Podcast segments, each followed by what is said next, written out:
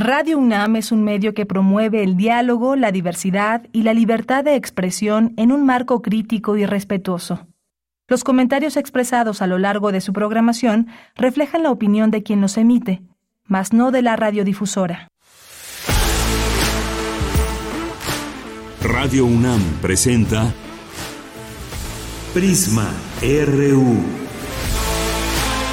Una mirada universitaria sobre los acontecimientos actuales. Prisma RU. Relatamos al mundo.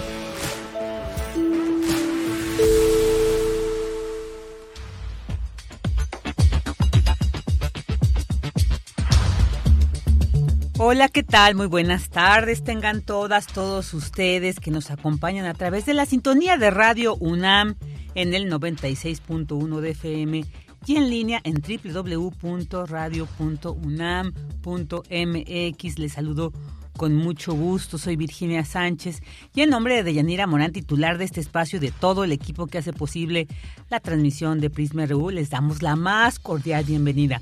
Hoy lunes 12 de diciembre, que se celebra el Día de la Virgen de Guadalupe. Y es un día, pues definitivamente, bueno, todo el fin de semana comenzó esta afluencia en la ciudad de feligreses, devotos que unos asisten a la Basílica de Guadalupe, muchos otros, eh, incluso desde otros estados de la República que llegan acá. una noche de muchos cohetes. Hay que no. Eh, eh, bueno, pues esta celebración creo que se caracteriza por esto, aunque, bueno, sí se ha cuestionado por qué el uso de estos cohetes que además generan, pues ahí cierta contaminación, pero bueno, pues no se ha podido quitar esto, es parte de la celebración, así que pues bueno, así empezamos este lunes y por cierto ya empieza la última semana de actividades tanto en la UNAM como en la SEP y otras instituciones educativas. Así que bueno, la última semana y ya inician las vacaciones decembrinas. Mientras tanto, pues eh, eh, hoy les tendremos información muy relevante. Vamos a hablar sobre esta sexta ola de COVID-19. Nuevamente se registra un incremento en los contagios, algunos decesos debido a ello. Así que para saber ¿Cuál es la situación que estamos viviendo? ¿Se trata de una nueva variante o no? ¿Qué particularidades se puede identificar en este momento? O bien, ¿cómo distinguir los síntomas también de la influenza, que es o también otra enfermedad que se manifiesta en estos momentos, en este contexto y sobre todo pues, ante la inminente entrada del invierno. Así que sobre estos y los cuidados que también debemos implementar, vamos a platicar con el doctor Mauricio Rodríguez, vocero de la Comisión Universitaria para la Atención de la Emergencia por Coronavirus de la UNAM. También vamos a, tener a Luis Guillermo Hernández como todos los lunes, que nos va a hablar sobre esta propuesta que lanzó el canciller eh, Marcelo Ebrard para llevar a cabo un debate entre los aspirantes a Morena para las elecciones presidenciales de 2024. Ahí lanzó una propuesta con algunas eh, algunos enfoques que han sido cuestionados por los eh, posibles aspirantes, pero bueno, vamos a escuchar de su voz el análisis sobre este tema. Y ya en la segunda hora vamos a platicar con Álvaro Rosales, él es representante del pueblo de Joco, donde pues lamentablemente se está viviendo una situación realmente crítica con todo este cordón inmobiliario que está afectando en muchos sentidos el entorno tanto del pueblo de Joco como pues de colonias aledañas. Ya él nos va a platicar sobre cómo va esta tremenda situación. Y como todos los lunes vamos a tener la cartelera semanal que nos ofrece Radio UNAM desde la sala Julián Carrillo con Montserrat Muñoz, también cartografía RU con Otto Cáceres y cultura con Tamara Quiroz, además de la información que se genera en nuestro campus universitario. Así que les invitamos a que nos acompañen durante las próximas dos horas aquí en Prisma RU, donde relatamos al mundo. Relatamos al mundo. Relatamos al mundo.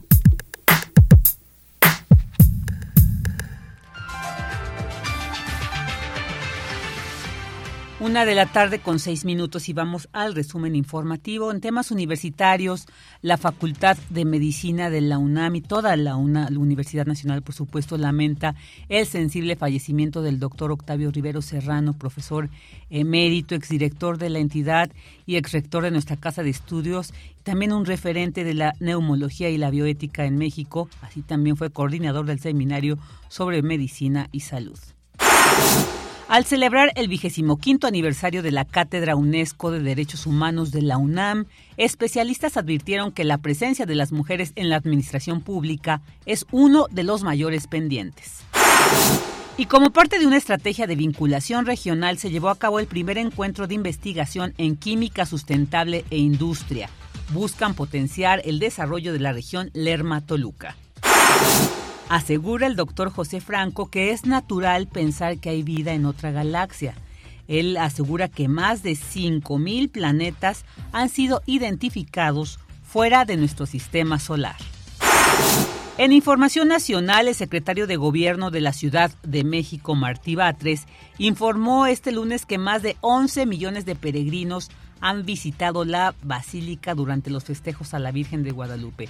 Hasta el momento se reporta saldo blanco una afluencia de 11 millones de personas, de peregrinos que llegaron a la Basílica de Guadalupe. Se colocaron 10 módulos de atención a peregrinos en cinco rutas, cada una de las cinco rutas derivadas de las entradas carreteras, y en esos 10 módulos se atendieron por lo menos a 250 mil personas que necesitaban alimentación, hidratación o atención médica. Eh, tenemos el dato de 22 personas que se extraviaron y que ya fueron localizadas. Los servicios de limpieza y de obras recogieron 548 toneladas de basura que ya fueron recopiladas. De igual manera, se entregaron 243 mil litros de agua a los peregrinos y tuvimos un estado de fuerza de 20 mil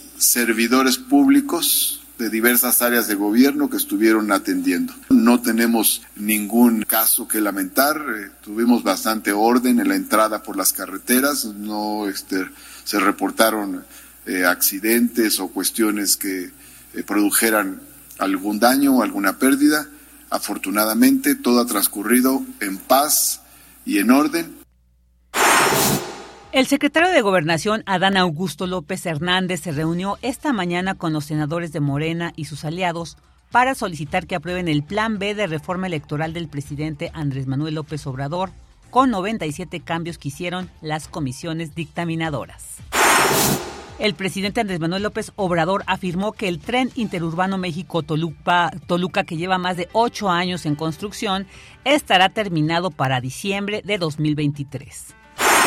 Y el secretario de Relaciones Exteriores, Marcelo Ebrard, pidió que durante el primer semestre del año próximo se realice un primer debate entre los aspirantes a obtener la candidatura a la presidencia por Morena y se fijen plazos para que renuncien a los cargos públicos que actualmente ocupan.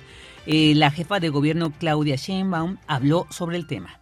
Yo creo que el año que entra va a estar marcado principalmente por las dos elecciones estatales y yo creo que hay que respetar ese, esos tiempos. Una es el Estado de México y la otra es Coahuila y son pues muy importantes y hay que darle pues su lugar a esas elecciones y yo creo que eso lo va a tomar en cuenta pues la dirigencia de Morena. Sobre el tema de retirarnos de nuestro cargo no lo creo necesario. En mi caso no lo creo necesario. Yo a diferencia de mis compañeros, pues soy electa y yo tengo una responsabilidad que cumplir.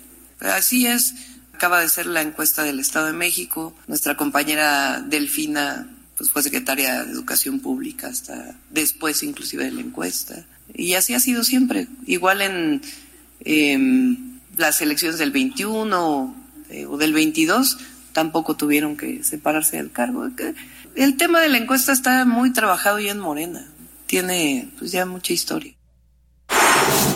Y en información internacional, tras los decesos a causa de las protestas en Perú, la presidenta Dina Boluarte pedirá adelantar las elecciones para abril 2024 y declaró estado de emergencia he decidido asumir la iniciativa para lograr un acuerdo con el Congreso de la República para adelantar las elecciones generales para el mes de abril del 2024. En los próximos días remitiré al Congreso un proyecto de ley de adelanto de las elecciones generales para ser consensuado con las fuerzas políticas representadas en el Parlamento. Invoco a todas las fuerzas políticas del país, de las regiones y las provincias, a las autoridades, la sociedad civil y al pueblo peruano a participar en este proceso para que una ola de voluntad democrática y responsabilidad nacional nos guíe y oriente para sentar las bases legales, institucionales y de vida democrática de un Perú unido, libre y con justicia social. Con el mismo sentido patriótico, anuncio la declaratoria del estado de emergencia en las zonas de alta conflictividad social. Comunico que he dado las instrucciones para que se recupere pacíficamente el control del orden interno, sin afectar los derechos fundamentales de la ciudadanía. Lamento profundamente el fallecimiento de nuestros compatriotas en Andahuaylas, Apurímac. Expreso mis sentidas condolencias a sus familiares. Hoy en la UNAM, ¿qué hacer? ¿Qué escuchar? ¿Y a dónde ir?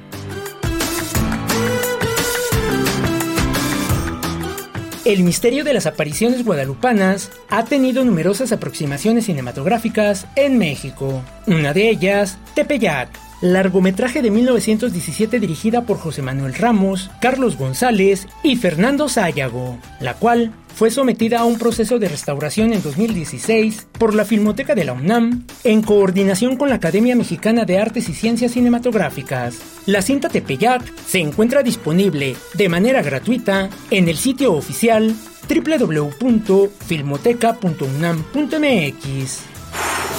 La Dirección General de Divulgación de la Ciencia abre la convocatoria del Diplomado en Redes Sociales y Entornos Digitales de la UNAM. El objetivo es dimensionar a la comunicación como una estructura de interacción social, además de identificar los principales cambios del ecosistema digital.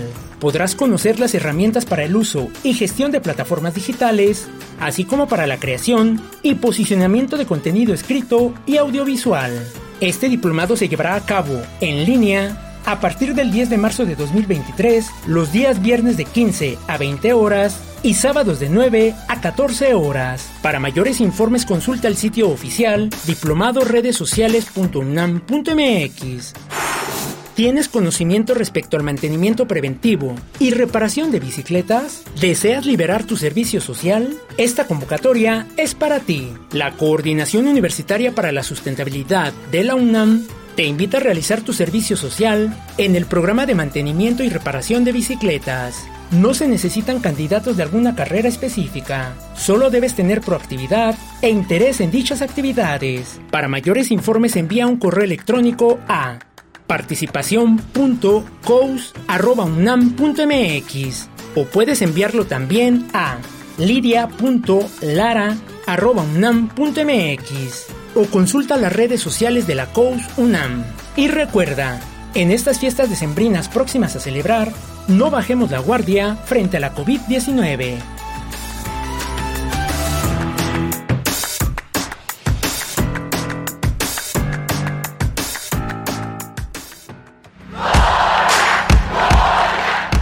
Campus RU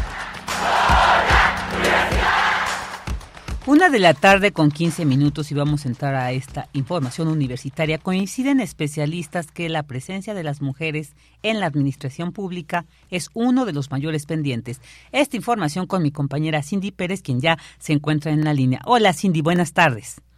¿Qué tal Vicky? Muy buenas tardes a ti y a todo el auditorio. En el marco del Día de los Derechos Humanos y la clausura del ciclo de conferencias del 25 aniversario de la Cátedra UNESCO de Derechos Humanos de la UNAM, se realizó la conferencia La Mujer en la Administración Pública. En el evento, Gloria Ramírez Hernández, coordinadora de la Cátedra UNESCO de Derechos Humanos, señaló que los mecanismos y normas internacionales no resuelven el problema estructural, y es que, según datos del Instituto Mexicano de la Competitividad, las mujeres se encuentran subrepresentadas en los puestos directivos dentro de las instituciones del gobierno federal. Su presencia al interior de las secretarías de Estado disminuye conforme se eleva el puesto y el nivel de ingresos. Solo el 30% de las direcciones generales son ocupadas por mujeres, mientras que este porcentaje disminuye a 28% para las jefaturas de unidad, el tercer puesto de mando más alto. Ser mujer de poder en la administración pública comprende diversos elementos que exigen una gran responsabilidad al Estado a través de las normas y mecanismos y políticas públicas, pero también debe de dar herramientas y posibilidades de acudir a tribunales para denunciarlo como un delito que es la violencia política. Esto nos exige la toma de conciencia que hay que desnaturalizar la violencia y el esquema heteropatriarcal en nuestras instituciones, ¿no? Sabemos que la ley no resuelve un problema estructural, pero precisa respuestas globales, considerando lo legal, lo cultural y hasta esta invisibilidad. Hoy tenemos pues una subrepresentación, una marginación de la mujer y ahí pues un camino es el empoderamiento de la mujer para no morir en intento durante su participación, Sol Cárdenas Arguedas, académica de la Facultad de Ciencias Políticas y Sociales de la UNAM, recalcó que la paridad de género nivela lo que de origen es desigual, la sobrerepresentación de los hombres. Hay que ir más allá de la, de la representación descriptiva, vamos por una sustantiva. Queremos realmente las mujeres estar en la toma de decisiones, en el ejercicio del poder político, cómo se ha vuelto también difícil para las mujeres que están dentro de la administración pública para presentar una queja justamente por violencia en la administración pública. Necesitamos procesos de emancipación, de politización, de construcción de redes, ¿no? Y sobre todo de sororidad. Vicky, esta baja participación de las mujeres en los puestos más altos tiene un impacto en la brecha salarial. En las secretarías de Estado, las mujeres ganan en promedio 10% menos que los hombres en los puestos de mando medio y superior. Este es mi reporte. Gracias, Cindy. Gracias, Cindy. Buenas tardes. Muy buenas tardes. Y vámonos con esta otra información. Discuten en la UNAM la posibilidad de encontrar vida fuera de la Tierra. La información con mi compañera Dulce García, a quien le doy la bienvenida. Hola, Dulce. Buenas tardes. Así es, Vicky, muy buenas tardes a ti al auditorio. Vicky, una pregunta que desde todos los tiempos se ha hecho el ser humano es la de si hay vida extraterrestre. Y aunque la idea parezca disparatada, lo cierto es que no lo es tanto. A decir del doctor José Franco, investigador del Instituto de Astronomía de la UNAM, esta curiosidad se fundamenta en dos preguntas clave. ¿Cuál es el origen del mundo y de la vida y si estamos solos en el universo? ¿Cómo saberlo, Vicky? Si, por ejemplo, en los exoplanetas se han hallado condiciones químicas parecidas a las de la Tierra. Vamos a escuchar al doctor.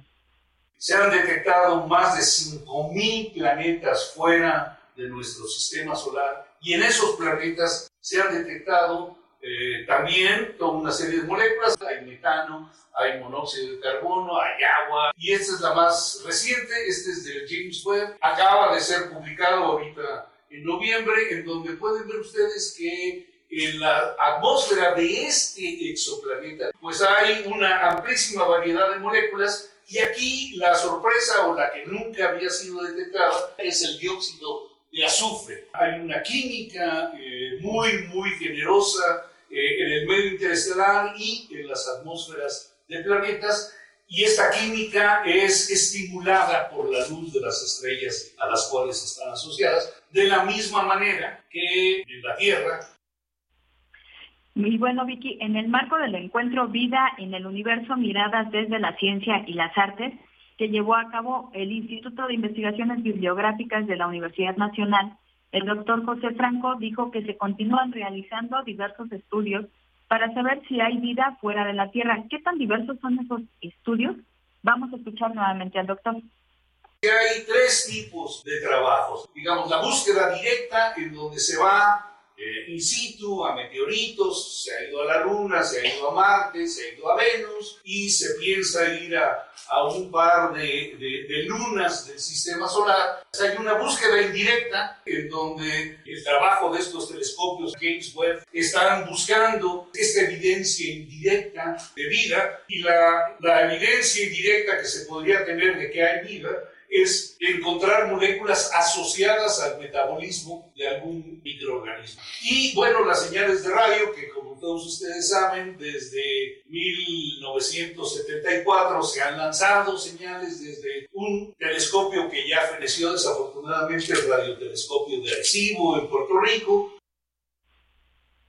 las señales de radio, Vicky, que pareciera que se habla de ciencia ficción, pero que sí se lleva a cabo ese estudio también. Y bueno, todo esto que acaba de mencionar el doctor José Franco refiere a algo llamado exobiología, que estudia la posibilidad de vida fuera de la Tierra, ya sea de forma directa o indirecta, como él lo acaba de explicar, y en donde no hay que olvidar que una cosa es que pueda haber vida en otro planeta y otro que haya posibilidad de comunicarnos con otras entidades.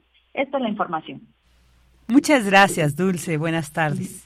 Gracias a ti, muy buenas tardes.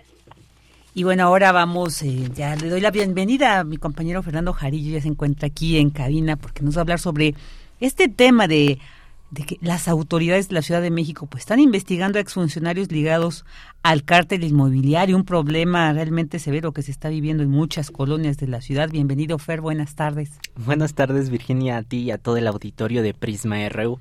Así es, este domingo tres exfuncionarios de la alcaldía Benito Juárez fueron imputados por el Ministerio Público acusados de delitos de enriquecimiento ilícito y asociación delictuosa. Se les señala de formar parte del llamado cártel inmobiliario. Estas detenciones sucedieron a la par que el, eh, que el jueves se giró la orden de aprehensión contra Christian von Roerich, exalcalde de la Benito Juárez entre 2015 y 2018 y actual diputado local de la Ciudad de México. El legislador, hoy prófugo, sería uno de los, eh, de los presuntos miembros de esta organización delictiva. El cártel inmobiliario es el nombre con el que la jefa de gobierno Claudia Sheinbaum y la fiscalía llaman a una red de exfuncionarios que a cambio de favores desviaron recursos para su enriquecimiento con dinero destinado a las reconstrucciones del sismo de 2017. Los detenidos son José Ramón N., ex eh, subdirector de Servicios Generales de la Alcaldía Benito Juárez, Alejandro N., eh, también de Servicios Generales, e Ismael N., ex director de Recursos Materiales y Servicios Urbanos. Ellos serían prestanombres de otros funcionarios de más alto rango durante el periodo de gobierno de Christian von Roerich eh, y otorgaron a empresas fantasmas contratos de 207 millones de pesos. El dinero desaparecido era para trabajos de mantenimiento o demolición de inmuebles públicos afectados por el sismo. Y esta mañana, miembros del Partido Acción Nacional en Ciudad de México, en conferencia de prensa frente a la Fiscalía Capitalina, dijeron que se trata de una persecución política. Vamos a escuchar la voz del presidente del PAN en la Ciudad de México. ¿A qué venimos? Como sabemos que Morena no combate a la corrupción, sino que más bien se dedica a perseguir a la oposición, Venimos a exigirle al gobierno de la ciudad, por supuesto en coordinación con la Fiscalía, a que se nos informe y se nos dé acceso a las carpetas de investigación, si es que existen, sobre cada una y cada uno de nosotros. Morena, ya lo sabemos, Morena tiene miedo de perder la ciudad. Bueno, ahora vamos a escuchar lo que ha dicho la jefa de gobierno Claudia Sheinbaum acerca de este tema. En el periodo de la reconstrucción, ¿se acuerdan ustedes todo aquel escándalo que hubo de recursos públicos que supuestamente iban para reconstruir, para demoler y que eran parte de una red de corrupción? Bueno, toda esta investigación de la Fiscalía ahora muestra que inclusive no solamente hay estos pisos adicionales, sino que hay contratos de más de 250 millones de pesos que supuestamente iban destinados a demolición de inmuebles que se contratan y se pagan en menos de dos días a empresas fantasma. ¿Qué tiene que ver eso con una persecución política? Eso tiene un nombre, se llama corrupción. Los imputados permanecerán en prisión preventiva oficiosa, mientras que la Fiscalía ya pidió emitir una ficha roja a la Dirección General de Asuntos Policiales eh, internacionales Interpol México para el exalcalde de la Benito Juárez, lo que significa que se expide una solicitud a las fuerzas del orden de todo el mundo para localizarle y detenerle provisionalmente. Eh, eh, incluso este mes de agosto la Fiscalía Capitalina ya había capturado a Luis N. y a Nicias N., funcionarios que otorgaban los permisos de construcción en la alcaldía Benito Juárez. En una conferencia de prensa entonces, eh, Ricardo Mejía, subsecretario de Seguridad, explicó cómo funcionaba el cártel inmobiliario. Vamos a escuchar sus palabras. El modus operandi de esta presunta organización delictiva, encabezada por Luis N. y Nicias N., implicaba que estos servidores públicos acusados de realizar actos de corrupción en materia inmobiliaria, establecieron un sistema de intercambio de favores por medio de colusiones ilegales con constructoras y desarrollos inmobiliarios, empresas fachadas y otorgamiento y gestión de autorizaciones e incluso extorsiones a empresarios dentro de la alcaldía Benito Juárez. Bueno, incluso la Fiscalía logró identificar departamentos que tienen estos mismos exfuncionarios. Vamos a escuchar. La investigación comenzó por parte de la Fiscalía en agosto de 2021 tras registrarse una explosión en un inmueble ubicado en Avenida Coyoacán. Dicho edificio recibió las manifestaciones de obra nueva del dictamen de habitabilidad durante la gestión de Nicias N. La indagatoria permitió establecer que Nicias N posee, posee un par de departamentos de mismos que pudieron haberle sido entregados como contraprestación a cambio de facilidades que la alcaldía ofrecía para la construcción de obras nuevas, lo que deduciría un claro conflicto de interés. Bueno, y la alcaldía Benito Juárez fue una de las alcaldías más afectadas por el sismo. Murieron 52 personas y 13 edificios colapsaron. De acuerdo al vocero de la Fiscalía Capitalina, Ulises Lara, hay ya 189 denuncias derivadas de posibles irregularidades en la construcción de edificios en la Benito Juárez. Este es mi reporte, Virginia. Muchas gracias, pero un tema muy importante que seguramente estaremos ahí siguiendo porque sí es realmente toda una red de este cártel que se ha generado y bueno, sobre todo el haberse eh, llevado ahí desviado este dinero para la reconstrucción y que tanto han denunciado, ¿no? Precisamente todos los damnificados. Bueno, muchísimas gracias, Fer. Hasta luego, Vicky. Hasta luego. Tu opinión es muy importante. Escríbenos al correo electrónico prisma.radiounam@gmail.com. Una de la tarde con 28 minutos y ya nos acompaña en la línea el doctor Mauricio Rodríguez, vocero de la Comisión Universitaria para la Atención de la Emergencia por Coronavirus de la UNAM y profesor en el Departamento de Microbiología y Parasitología de la Facultad de Medicina. También recordarles que es conductor del programa Hipócrates, Hipócrates 2.0 que se transmite aquí en Radio UNAM y que donde seguramente también estará dando información sobre este tema. Mauricio, bienvenido muy buenas tardes, gracias por estar aquí en Prisma RU, pues para hablar sobre esta sexta ola de COVID-19. Hola Vicky, ¿cómo estás? Muy bien, muchas al gracias. auditorio. Sí. Saludos a Yanira también, a todo el equipo. Claro. Eh, pues mira, sí, ya estamos en la sexta ola, eh, pero estamos viendo una ola diferente. Desde, de hecho, desde el finales de octubre dijimos que que ya había cambiado la tendencia y ahí a partir de esa semana ya todas las siguientes semanas han tenido más casos con respecto a la semana previa. Ese es el como el, punto en el que decimos pues ya es la ola, ¿no? O sea, cuando cada semana ves más casos que la semana previa, pues ahí ya está configurando la ola. Ahorita si nos remitimos a esas fechas, pues más o menos en la primera semana de noviembre andábamos como con 500 casos al día, después en la segunda como 750, en la tercera como 1000, en la cuarta 1500 y, y ahorita en la semana que acaba de pasar ya pasamos los 2000 casos diarios y eh, pues todo apunta, o sea, los, los el último reporte ya dice que andamos pues más de con más de tres mil casos diarios de covid que pues, eso nos hace un universo de de personas activas con la enfermedad activa muy alto no casi veinte mil personas que es de donde salen los siguientes contagios no para la siguiente semana. Claro. que es como como se ha ido dando la dinámica no cada ocho días la gente se contagia así entre jueves y, y domingo y luego esos contagian a la siguiente semana. Y este año, Vicky, estamos viendo algo diferente porque estamos viendo pues, prácticamente la peor temporada de influenza de los últimos, pues parece que es como de los últimos seis años, probablemente es la peor la peor temporada de influenza de, de varios años más, ¿no? Y esto hay que pues hay que entenderlo, hay que saber qué hacer y hay que estar estar pendientes, ¿no? También virus incisional respiratorio, es la peor temporada de, virus incisional respiratorio en, los últimos años. Claro, claro.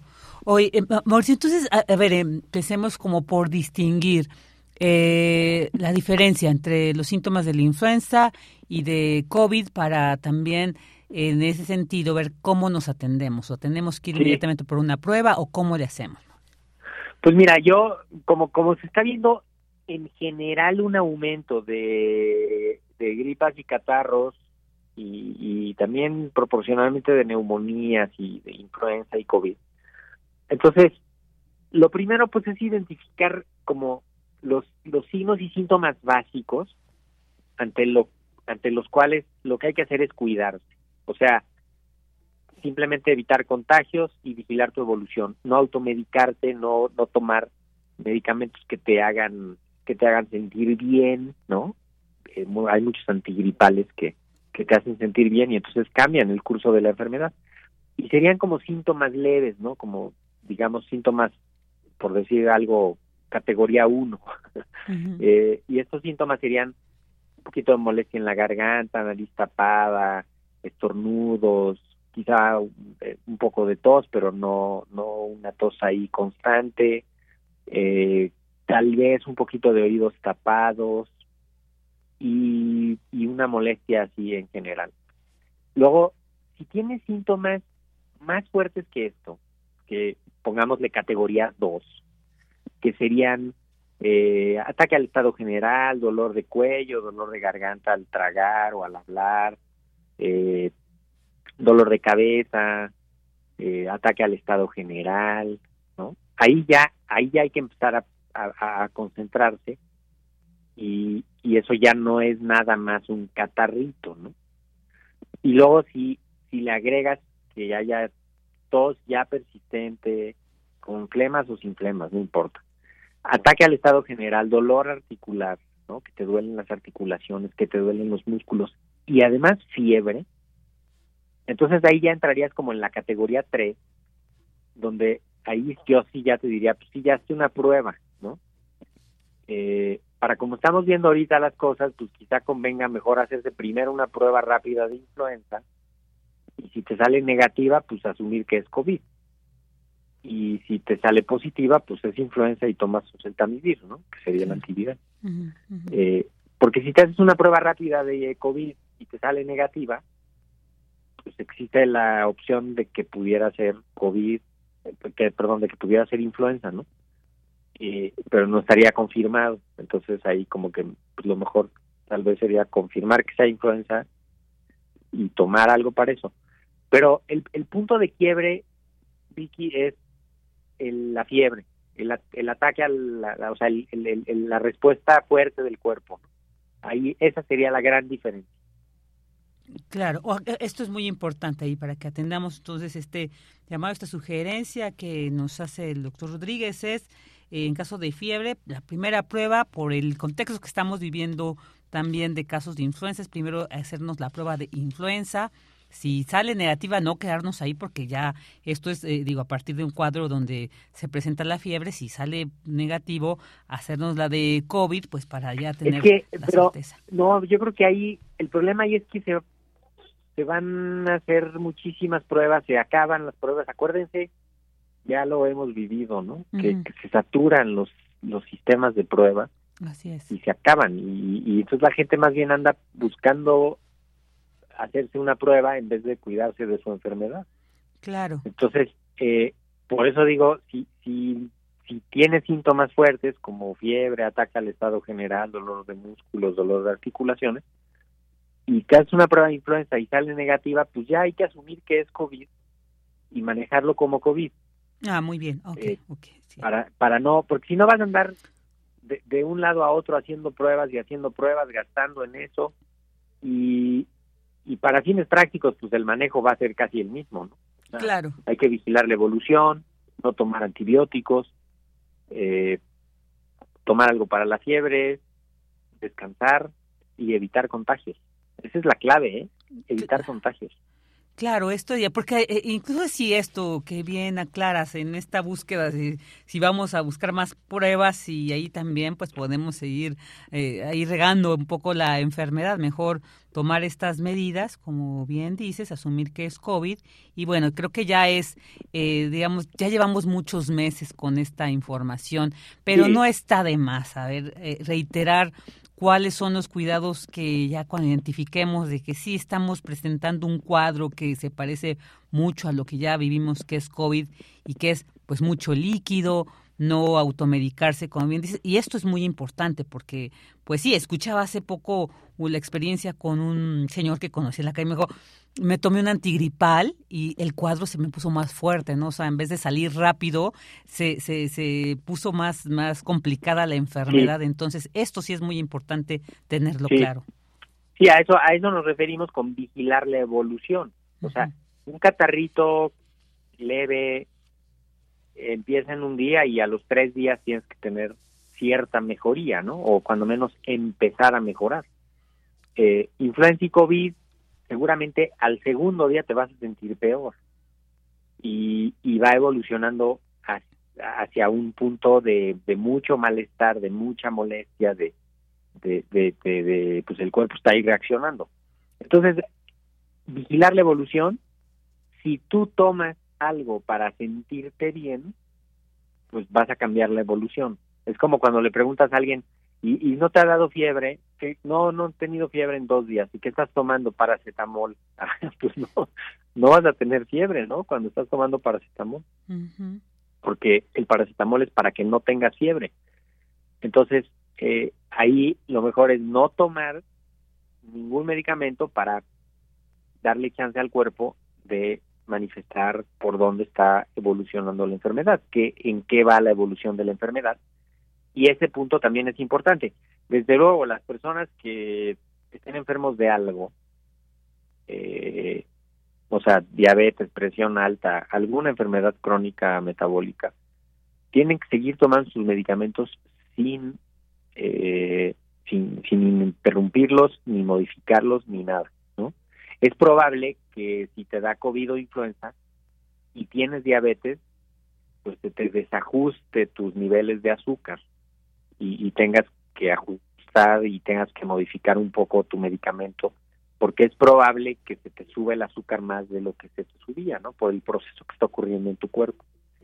Y, y todo eso pues debe de seguirse con un acompañamiento médico, que ese es el otro punto fundamental. Vigilar la evolución, no automedicarse hacia la ligera y de preferencia buscar diagnóstico, buscar acompañamiento médico para que puedas identificar los datos de alarma que serían eh, fiebre persistente, ¿no? De más de tres días de duración, que no mejores, que te falte el aire, que sientas una opresión en el pecho, que no caches la respiración, todas estas eh, expresiones que dice la gente eh, eso quiere decir que no estás mejorando y ahí hay que tomar otro tipo de medicamentos y buscar otro tipo de, de atención, ¿no? Yo creo que ahorita estamos con una situación pues muy favorable de COVID porque estamos prácticamente todos vacunados, cuando menos los de mayor riesgo están vacunados y eso hace que pues, que la enfermedad ya no sea tan grave y que incluso la gente se confíe y empiece a pues a hacer cosas que van a favorecer los contagios, que es lo que hemos visto en las últimas semanas. O sea, todas las actividades que se están haciendo sociales, culturales, este, pues tienen poca protección y, y eso está mal. Hay que, hay que ahorita concentrarnos en frenar los contagios lo más que se pueda. Estamos teniendo mucho, mucha transmisión. Claro, por ahí se, se manifestaba la preocupación justo por el día de hoy, del día de la Virgen de Guadalupe y que pues ya millones de personas que millones, se imagínate qué riesgo, pero también el concierto de Bad Bunny, así es, también los actos que ponen los políticos en sus redes y todo lo que hacen, que andan haciendo 40 mil cosas, rodeados de gente sin cubrebocas, en espacios cerrados, a ver, pongan atención, está muy fuerte la transmisión.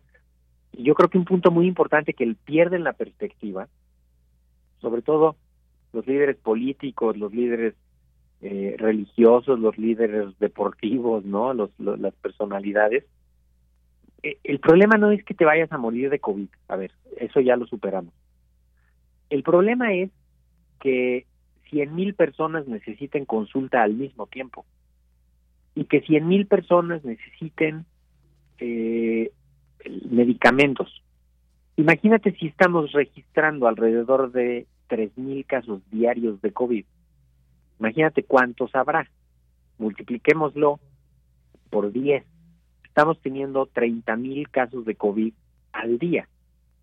Imagínate la carga para los servicios de salud, para las farmacias, para los consultorios, para los médicos, todo lo que desplaza, todo el uso inadecuado de antibióticos, todo el uso inadecuado de medicamentos potencialmente tóxicos, ¿no? Y el ausentismo que se provoca y los costos asociados a la atención y el riesgo de secuelas de COVID, que eso es lo que tampoco le queda claro a mucha gente. Así es. COVID puede dejar secuelas.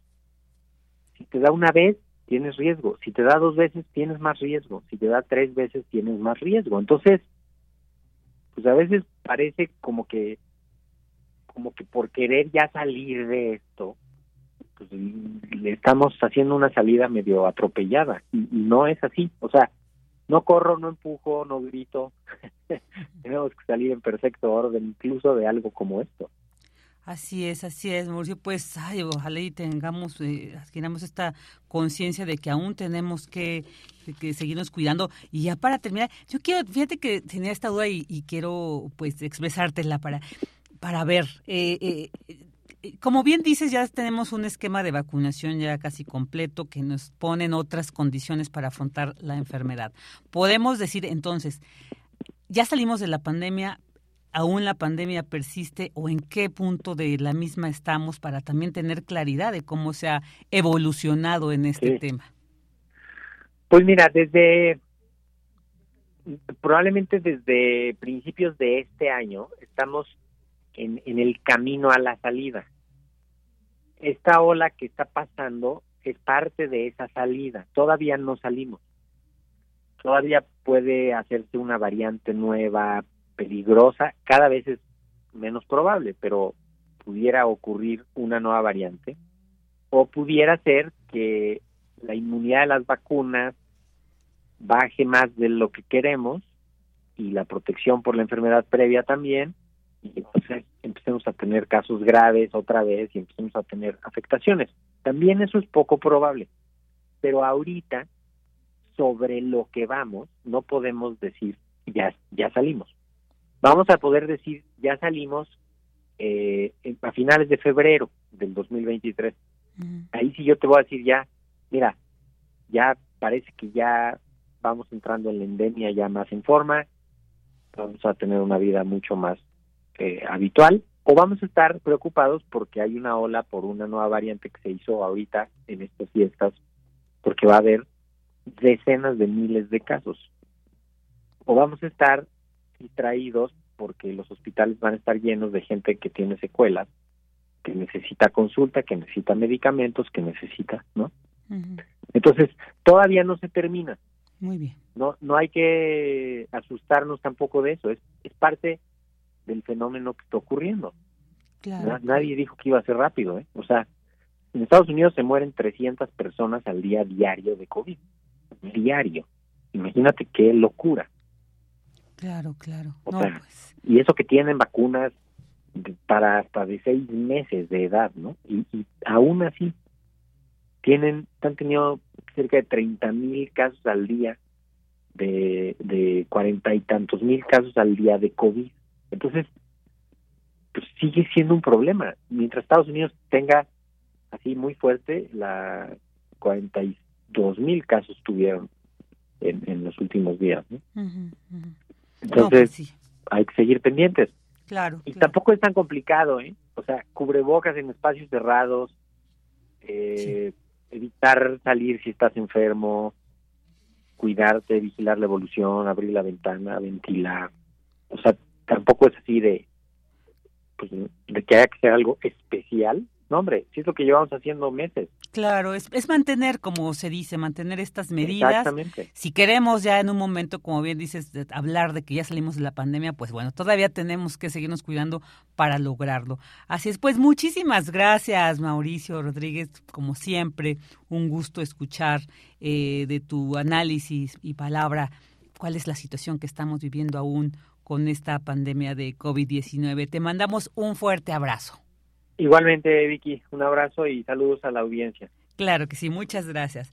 El doctor Mauricio Rodríguez, vocero de la Comisión Universitaria para la Atención de la Emergencia por Coronavirus de la UNAM.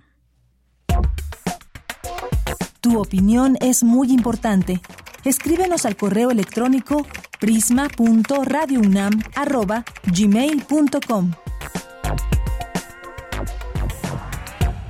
Una de la tarde con 47 minutos y doy la bienvenida vía telefónica a Luis Guillermo Hernández, periodista y doctor en medios y comunicación y cultura, además un gran analista político, experto en medios. Y bueno, pues sin más, ¿qué tal Luis Guillermo? Muy buenas tardes, bienvenido a Prisma RU. Muy buenas tardes, Virginia. Un saludo y un saludo afectuoso también a la audiencia de Prisma RU de nuestra radio UNAM. Como siempre, un gusto platicar con ustedes.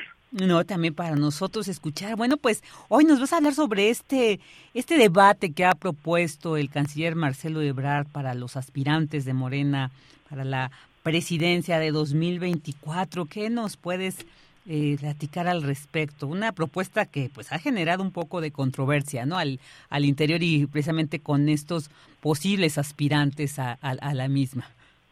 Creo que eh, es una de las propuestas más eh, efectivas y también una de las propuestas más provechosas que se pueden hacer de cara a lo que será la pues la madre de todas las peleas internas en el partido, en el partido en el poder, Virginia, porque sin duda todos en este país estamos observando y hemos estado observando desde hace ya un buen tiempo la forma en la que Morena va a resolver el gran enigma de su candidatura presidencial para 2024. Me parece que la propuesta que sale del canciller Marcelo Ebrard, pero que también ya han empujado algunas otras figuras dentro del partido, es una de las más eh, positivas, porque va a permitirnos lo que ya estamos observando, contrastar los proyectos,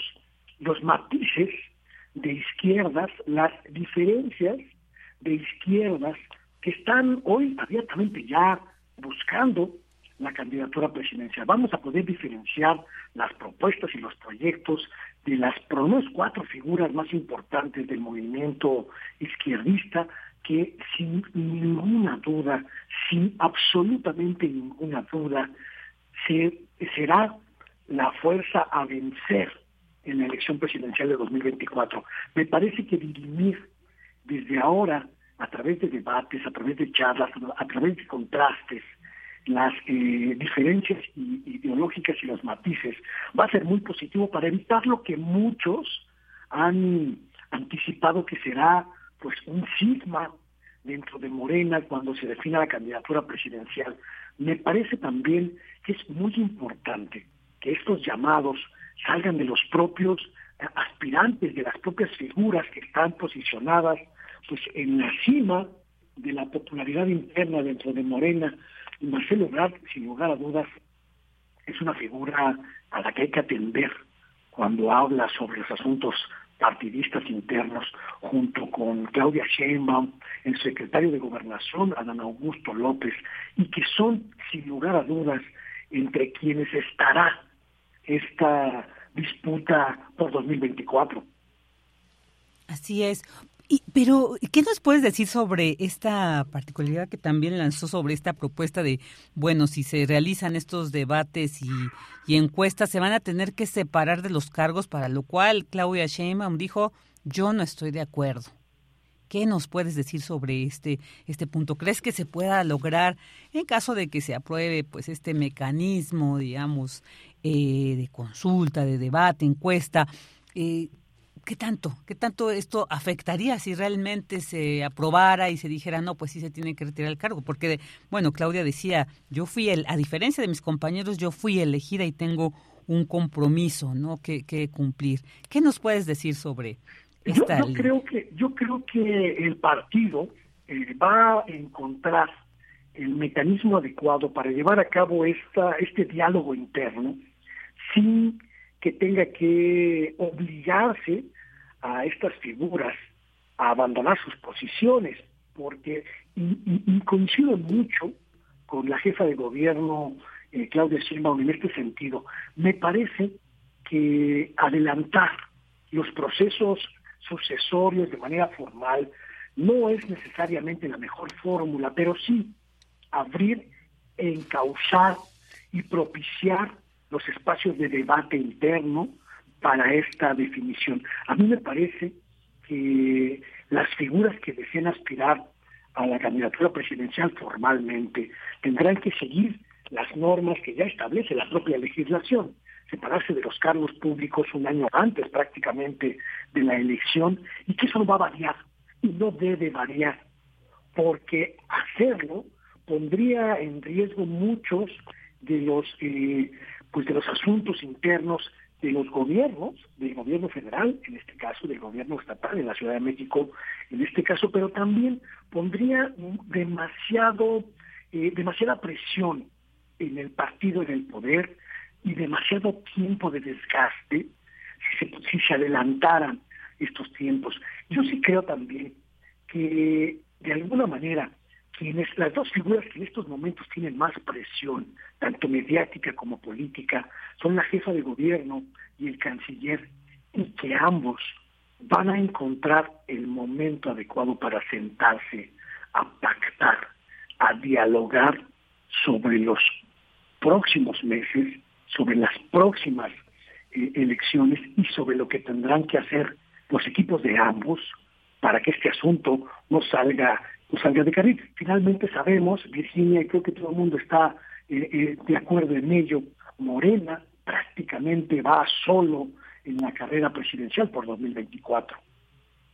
Así es, sí, sí, sí. Bueno, pues ahí también un tema muy importante, muy interesante y que seguramente posteriormente ya eh, se dará una plática, conversación contigo sobre el tema, porque es esto, esto apenas fue una propuesta que se lanzó, vamos a ver qué tal se desarrolla la aceptación y pues ya la aprobación o no de esta de la misma. Pues te enviamos un fuerte abrazo, Luis Guillermo, muchas gracias y que tengas excelente inicio de semana. Igualmente, Virginia, un saludo a la audiencia de Radio Educación y en especial a la querida Deyanira Morán, a quien extrañamos mucho también en este espacio. Muchas gracias por tu generosidad. Hasta luego, Luis Guillermo. Buenas tardes. Hasta luego.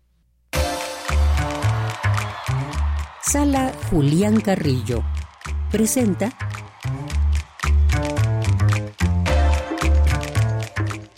Una de la tarde con 54 minutos y saludo con muchísimo gusto a Montserrat Muñoz, quien nos va a decir cuál es la cartelera que nos ofrece esta semana la sala Julián Carrillo. Hola Monse, buenas tardes, bienvenida. Hola Vicky, ¿cómo estás? Espero lo estés disfrutando. Aquí yo escuchando Prisma RU, agradeciendo a todo el equipo, contándoles nuestros flechazos culturales de la última semana de actividades presenciales y también prontamente en el 2023 con muchísimas sorpresas para ustedes, así que espero tengan a lo mejor eh, papel, una pluma, lápiz, algo para anotar o su celular, porque vamos a estar promocionando eh, que tenemos el clásico de Navidad esta semana el martes Vamos a hacerle mucha difusión, pasen este de boca en boca, es una función de El Cascanueces, con piano a cuatro manos a cargo de la compañía Ballet Ensamble de México, dirigidos y coreografiados por Verónica González. Esto es entrada libre mañana en la sala Julián Carrillo a las ocho de la noche para toda la familia, así que no se lo pierdan, inviten a sus familiares, los más chiquitos pueden entrar, de nuevo es una función para toda la familia, entonces les esperamos también para que disfruten de esta eh, coreografía que Verónica González pues nos ha acompañado en todo el año a través de su compañía. Entonces pues los esperamos este martes. Si quieren reanudar, o bueno, más bien no reanudar, si no quieren reaparecerse otra vez en nuestro cineclub Radio Cinema, el miércoles presentamos Adiós al lenguaje de Jean-Luc Godard, que es su última película y es de verdad una sinfonía entre un viaje personal con diferentes imágenes, eh, diferentes colores, muy alejado de la faceta clásica de este director.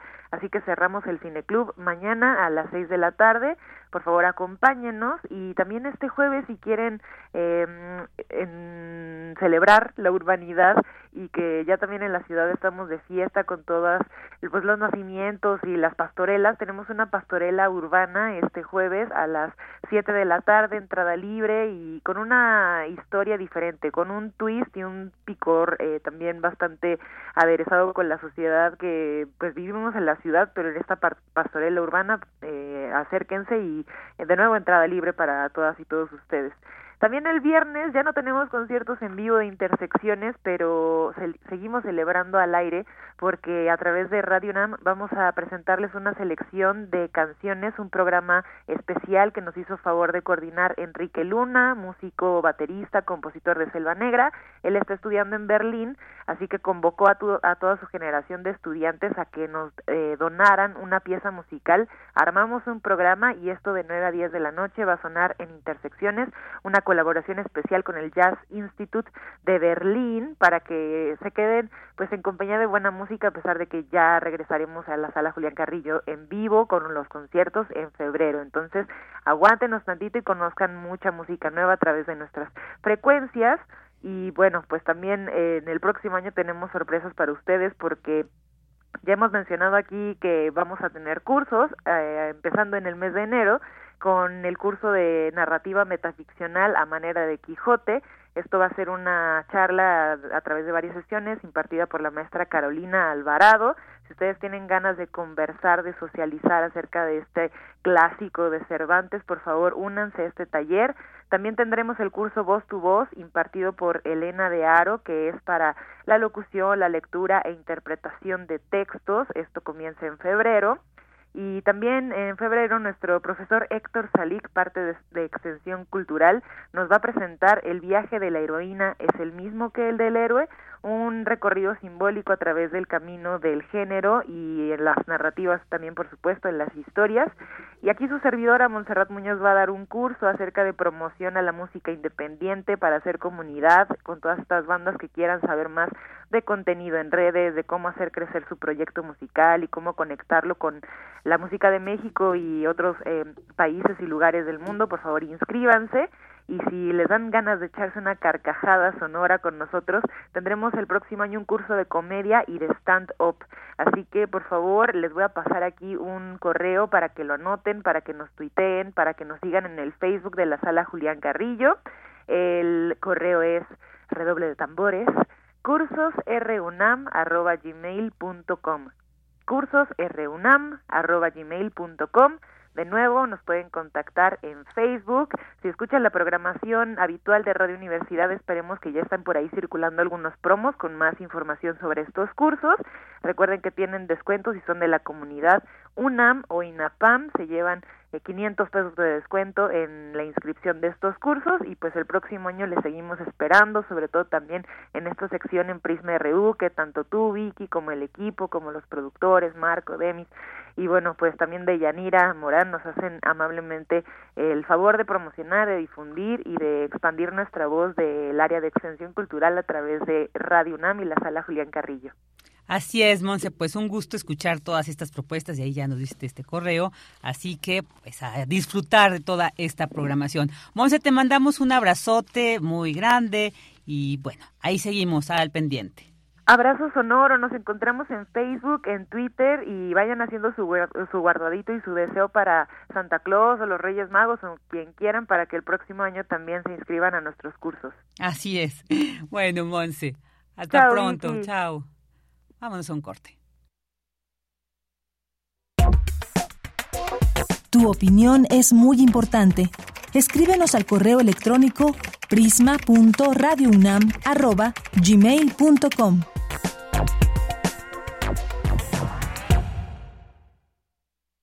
Hola, soy Francisco Hernández y estoy en descargacultura.unam. Disfruta. La selección de la poesía de Malva Flores. La simetría entre tus ojos recortando la neblina y ella misma, o aquel paralelo entre el vocablo azul e inmaculada transparencia. Perfecto acuerdo entre memoria y ojo. El audio completo disponible en www.descargacultura.unam.mx.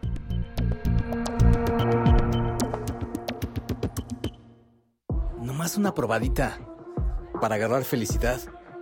Total, ¿qué puede pasar? Puede pasar mucho. El fentanilo te engancha desde la primera vez. Esclaviza tu mente y tu cuerpo. No destruyas tu vida. El fentanilo mata. No te arriesgues. No vale la pena. Si necesitas ayuda, llama a la línea de la vida 800-911-2000.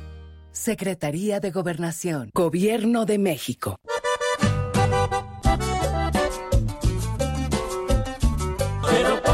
Gorra para que no te cae el sol. Si vas a la farmacia o al estadio de fútbol. Pero ponte la gorra si te quieres proteger. Pero ponte la gorra de la gente del PT. El partido del trabajo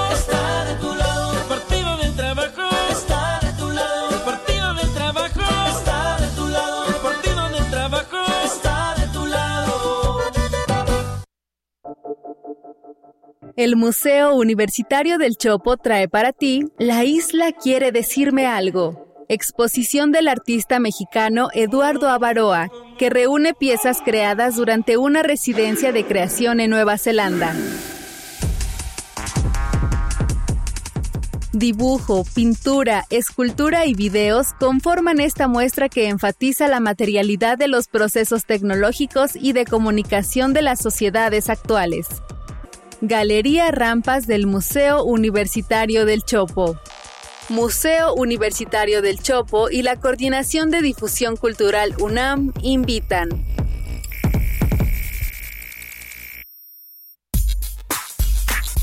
Prisma RU.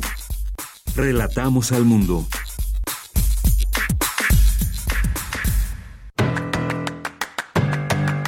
Mañana en la UNAM, ¿qué hacer?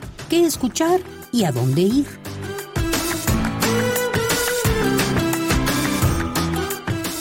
La FESA Catlán abre la convocatoria de su maestría en economía, que tiene como objetivo formar recursos humanos con calificación de maestría y de doctorado con miras a afrontar los problemas que la realidad plantea a la ciencia económica. Podrán inscribirse egresados de la licenciatura en economía o alguna carrera afín. El registro se llevará a cabo a partir del 23 de enero y hasta el 3 de febrero de 2023. Para mayores informes ingresa al sitio oficial www.acatlan.unam.mx.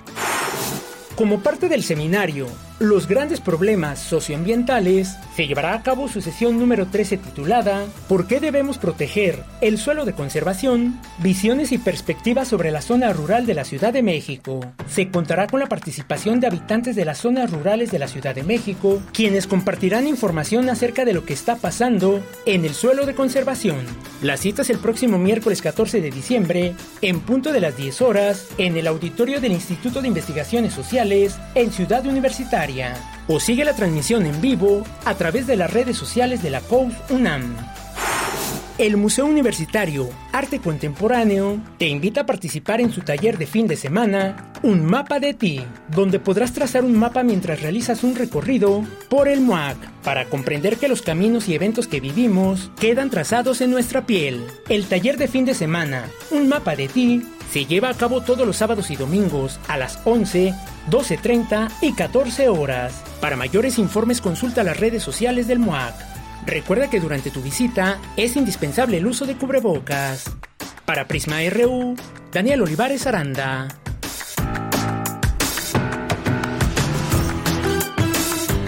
Dos de la tarde con cinco minutos y ya iniciamos esta segunda hora de esta transmisión de inicio de semana de Prisma RU y vamos a mandar saludos a quienes se comunican con nosotros a través de las redes. Jorge Morán Guzmán dice excelente inicio de semana y de Yanira que esperemos este mañana, esperamos que sí, Sí, yo creo que sí, ya ella regresará el de mañana aquí a estos espacios y también, por supuesto, le mandamos un abrazote y también manda saludos al equipo Prisma RU, Radio e Internautas y adelante con el devenir del mundo. A David Castillo Pérez eh, también te mandamos un abrazo muy fuerte, a Guerrero Lix, a R. Carrasco es, pues dice muchos saludos y listos para compartir la información. Así es, pues ya muchas gracias por estarnos aquí acompañando decíamos, ya inician casi las semanas, seguir viendo a ver cómo eh, mandamos saludos a Carla Rosales, a Urana Radical, India Bata Rajada. ¿Qué, qué nombre tan original tienes, Urana. Siempre esto, eh, me llama la atención, es cómo echamos a andar la imaginación, ¿no? Para denominarnos en estos espacios. También eh, muchos saludos para Paloma G. Guzmán. Dice, una muerte es una tragedia, no es igual que Estados Unidos. Y cuando son niños los que tienen más riesgo para complicaciones o secuelas nos duelen más a los docentes. Siempre decimos, se pidió evitar o prevenir. Así es, esta entrevista muy interesante lo que nos decía el doctor Mauricio, ¿no? El seguirnos cuidando. Si queremos ya en un momento que esto sea historia, yo creo que pues tenemos que hacer el esfuerzo. Yo sabemos que ya después de más de dos años de este resguardo que nos obligó algo, eh, pues que no esperábamos vivir y que nos aisló, pues ahí claro que hay esta necesidad del reencuentro, pero aún no están todas las condiciones y ya lo estamos viendo con este incremento nuevamente de casos de COVID. Así que pues hagamos el esfuerzo por seguirnos cuidando para que esto en algún momento ya sea parte de la historia. También muchos saludos a ACS, a Javier, a Isaac Duarte y también, a ver, vamos a seguir viendo por acá quienes se comunican con nosotros. Y Rosario Durán M también dice, ahorita ya la mayoría de las personas anda por las calles sin cubrebocas y dice COVID, influenza y también síndrome de dificultad respiratoria. Así es, yo que andaba en el metro también vi que mucha gente se sube al metro sin cubrebocas, hay mucha confianza y yo creo que no nos cuesta ningún trabajo el lo quitamos ya cuando estamos en espacios abiertos es más posible andar sin él porque sí definitivamente es muy incómodo no es el uso de cubrebocas realmente ha sido estas eh, esta medida que nos ha provocado un poco de incomodidad pero es necesaria es necesaria y gracias a ella pues también podemos evitar algún contagio o si ya estamos eh, enfermos pues contagiar a los demás. También muchos saludos a Abelina Correa, eh, a César Soto Bretzfelder. Y bueno, a ver, vamos a ver ¿qué, quién más por acá. Lo estoy haciendo a través de mi celular, entonces ustedes ténganme paciencia para que si se me va alguno, como pues, de todos modos ya saben que. Marcela también a Marcela Román. Y bueno, aquí seguimos. Muchas gracias por, por hacernos llegar sus comentarios. Siempre es enriquecedor. Eh, me mandan muchos saludos a Adella. Pues, pues esperemos que si nos está escuchando, bueno, pues que los reciba, pero si no, seguro los leerá o se los haremos llegar y ya esperemos que el día de mañana la sigamos, eh, podamos disfrutar de su gran conducción aquí de Prisma RU. Pues mientras tanto, vamos a seguir con la información y pues fíjense que investigadores universitarios buscan potenciar el desarrollo de la región Lerma-Toluca. Esta información la trae mi compañera Cindy Pérez. Adelante, Cindy. ¿Qué tal, Vicky? Muy buenas tardes. Como parte de una estrategia de vinculación regional, se llevó a cabo el primer encuentro de vinculación Centro Conjunto de Investigación en Química Sustentable e Industria, dirigido principalmente a representantes de los diferentes sectores industriales de la región Lerma-Toluca, una de las zonas industriales más importantes de México, con el objetivo de mostrar sus capacidades científicas y tecnológicas y de esta manera promover la colaboración entre ambos sectores para fomentar el desarrollo económico y social a través de la ciencia, tecnología e innovación, es necesario que haya interacción y colaboración entre universidades, empresas, gobierno y sociedad.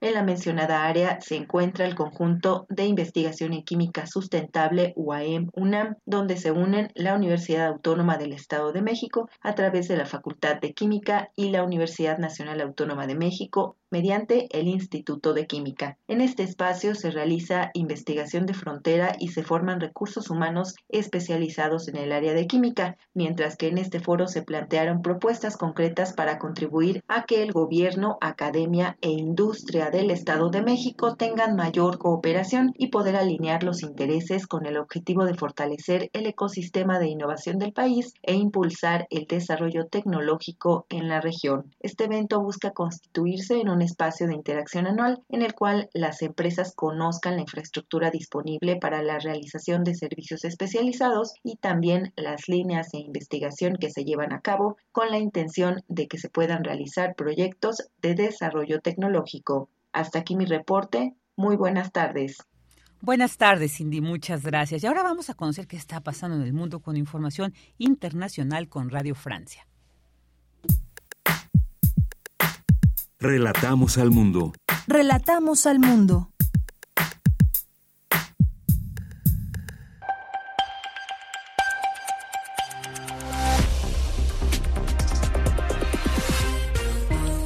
Bienvenidos a este flash informativo de Radio Francia Internacional. En los controles está Steven Slee. Hoy es lunes 12 de diciembre y vamos ya con las noticias. Andreina Flores. En Afganistán, un ataque armado contra un hotel en Kabul dejó al menos tres muertos y 18 heridos. Dos hombres abrieron fuego contra los huéspedes de uno de los pisos del hotel y causaron una explosión. La mayoría de los clientes del sitio son extranjeros, especialmente chinos. Escándalo de corrupción en la Unión Europea. La eurodiputada griega Eva Kaili, una de las vicepresidentas del Parlamento Europeo, fue arrestada este domingo acusada de haber recibido sobornos del gobierno de Qatar para influir positivamente en la opinión del bloque. La reacción de la presidenta de la Comisión Europea, Ursula von der Leyen. Efectivamente, las acusaciones contra la vicepresidenta del Parlamento Europeo son muy graves y sabemos que esto plantea serias preocupaciones porque se trata de la pérdida de confianza de la gente en nuestras instituciones europeas. Exigimos los más altos estándares y requerimos honestidad e integridad más allá de estos altos estándares. En Ucrania, el puerto de Odessa, el más importante del país, se sigue paralizado luego de registrarse una nueva ola de ataques rusos contra la infraestructura energética ucraniana en la región que dejó a millones de personas sin electricidad. En Londres, más de 300 vuelos han sido cancelados el día de hoy a causa del mal clima y la fuerte nevada. El aeropuerto más afectado ha sido el de Stansted, el tercero más grande de Londres, pero también se registran vuelos cancelados en Heathrow. Nuevas tensiones en Kosovo, donde policías serbios y kosovares se enfrentaron a tiros después de que cientos de serbios levantaran barricadas en una carretera del norte del país, bloqueando el tráfico en dos importantes puntos de cruz en la frontera con Serbia. El gobierno de Serbia debe formalizar una misiva pidiendo a la OTAN que despliegue fuerzas de seguridad. En Perú, la presidenta Dina Boluarte anunció que presentará un proyecto de ley al Parlamento para adelantar las elecciones para abril de 2024 y no en 2026, como está fijado en el calendario electoral. Esto después de las protestas que se han registrado en distintas ciudades del país y que ya han dejado dos muertos. Y en China, las autoridades han flexibilizado las estrictas medidas anti-COVID que se han mantenido por casi tres años. Esta vez se ha desactivado la principal aplicación que se utilizaba para el rastreo de los usuarios con la finalidad de controlar si se exponían a zonas afectadas por el COVID-19. Con esto ponemos punto final a este flash de Radio Francia Internacional. Porque tu opinión es importante, escríbenos al correo electrónico prisma.radiounam@gmail.com. Dos de la tarde con 15 minutos y vamos a entrar a esta información porque, bueno, seguramente han escuchado sobre esta situación que está viviendo el pueblo de Joco, este proyecto de Mítica, que, bueno, llevó muchos años, pero íbamos viendo cómo paulatinamente se iba construyendo esta torre, todo este proyecto y que se iba generando todo un ecocidio, y tiraron árboles, se iba transformando totalmente este pueblo y bueno, pues se ha organizado para denunciar precisamente lo que implica este proyecto. Y bueno, para platicar y conocer más los detalles, tenemos en la línea a Álvaro Antonio Rosales Gadares, activista y representante del pueblo de Joco, para que nos cuente sobre este cordón inmobiliario que está asfixiando al pueblo de Joco. Álvaro, muy buenas tardes, muchas gracias por aceptar la entrevista y estar aquí con nosotros en Prisma RU. Sí, muy buenas tardes. Muy buenas tardes. Pues que, que nos cuente, por favor, qué está pasando. Eh, usted ha, señalado que todo este proyecto, bueno, se presentaron como por fases, jamás se les consultó incluso del mismo, que nos compartiera un, para iniciar un contexto general de todo el antecedente que ha llevado ahora a toda esta transformación, a toda esta afectación que están viviendo ustedes con todo este proyecto inmobiliario. Claro que sí, bueno, te comento, este, em, esta obra de Mítica, este, hecha por Fibra 1, empezó en el 2008-2009. Obviamente no eran ellos la empresa, hasta después que compraron. Esta, esto, esta, este, ¿cómo se llama? Esta situación hemos estado en lucha contra esta, este proyecto desde el 2008 y se, y se puso más difícil desde el 2019, el día que talaron este los árboles en mayo del 2019 y apenas tiene una semana que acaban de volver a quitar los árboles del camellón.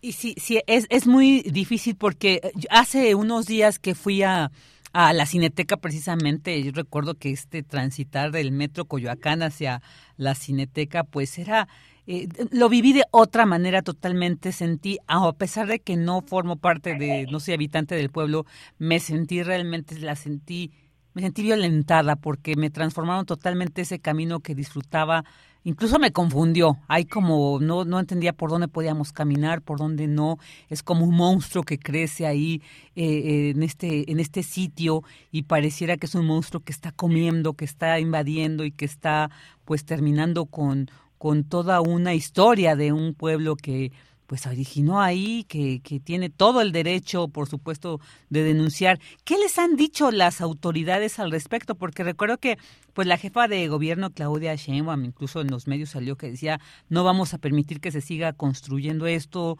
Eh, incluso se habló de una multa de millones de pesos para la, la constructora pero pues por lo que estamos viendo en este 2000, casi terminado 2022, el proyecto ha avanzado. ¿Qué les dicen las autoridades al respecto? Porque me imagino que han tenido acercamiento o no, en este caso usted, eh, Claro que sí.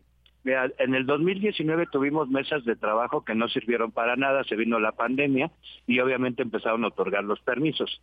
Eh, quiero comentar primero, de hacerte poquito de historia. En el 2019, cuando tumbaron los árboles, salió la jefa de gobierno que no tenían permiso y que les había puesto una multa de 40 millones de pesos. Pues resulta que Sedema, obviamente no en esta administración, se había dado permiso para la tala de árboles y este, ¿cómo se llama?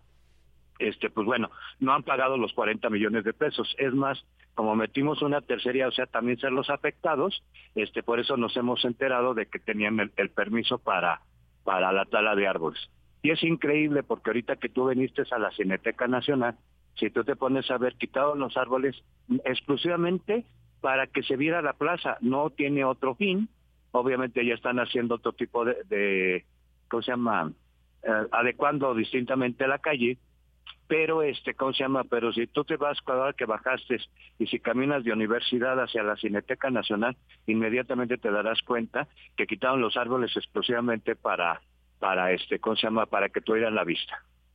Eh, lógicamente, pues las problemáticas que hemos tenido ahí en Coco, pues la falta de agua. Nosotros cuando nos manifestamos o nos oponemos a alguna cosa, pues lo primero que hacen es nos cierran el agua y hay veces que nos han dejado hasta una semana sin tener agua. Eso es muy este, crítico.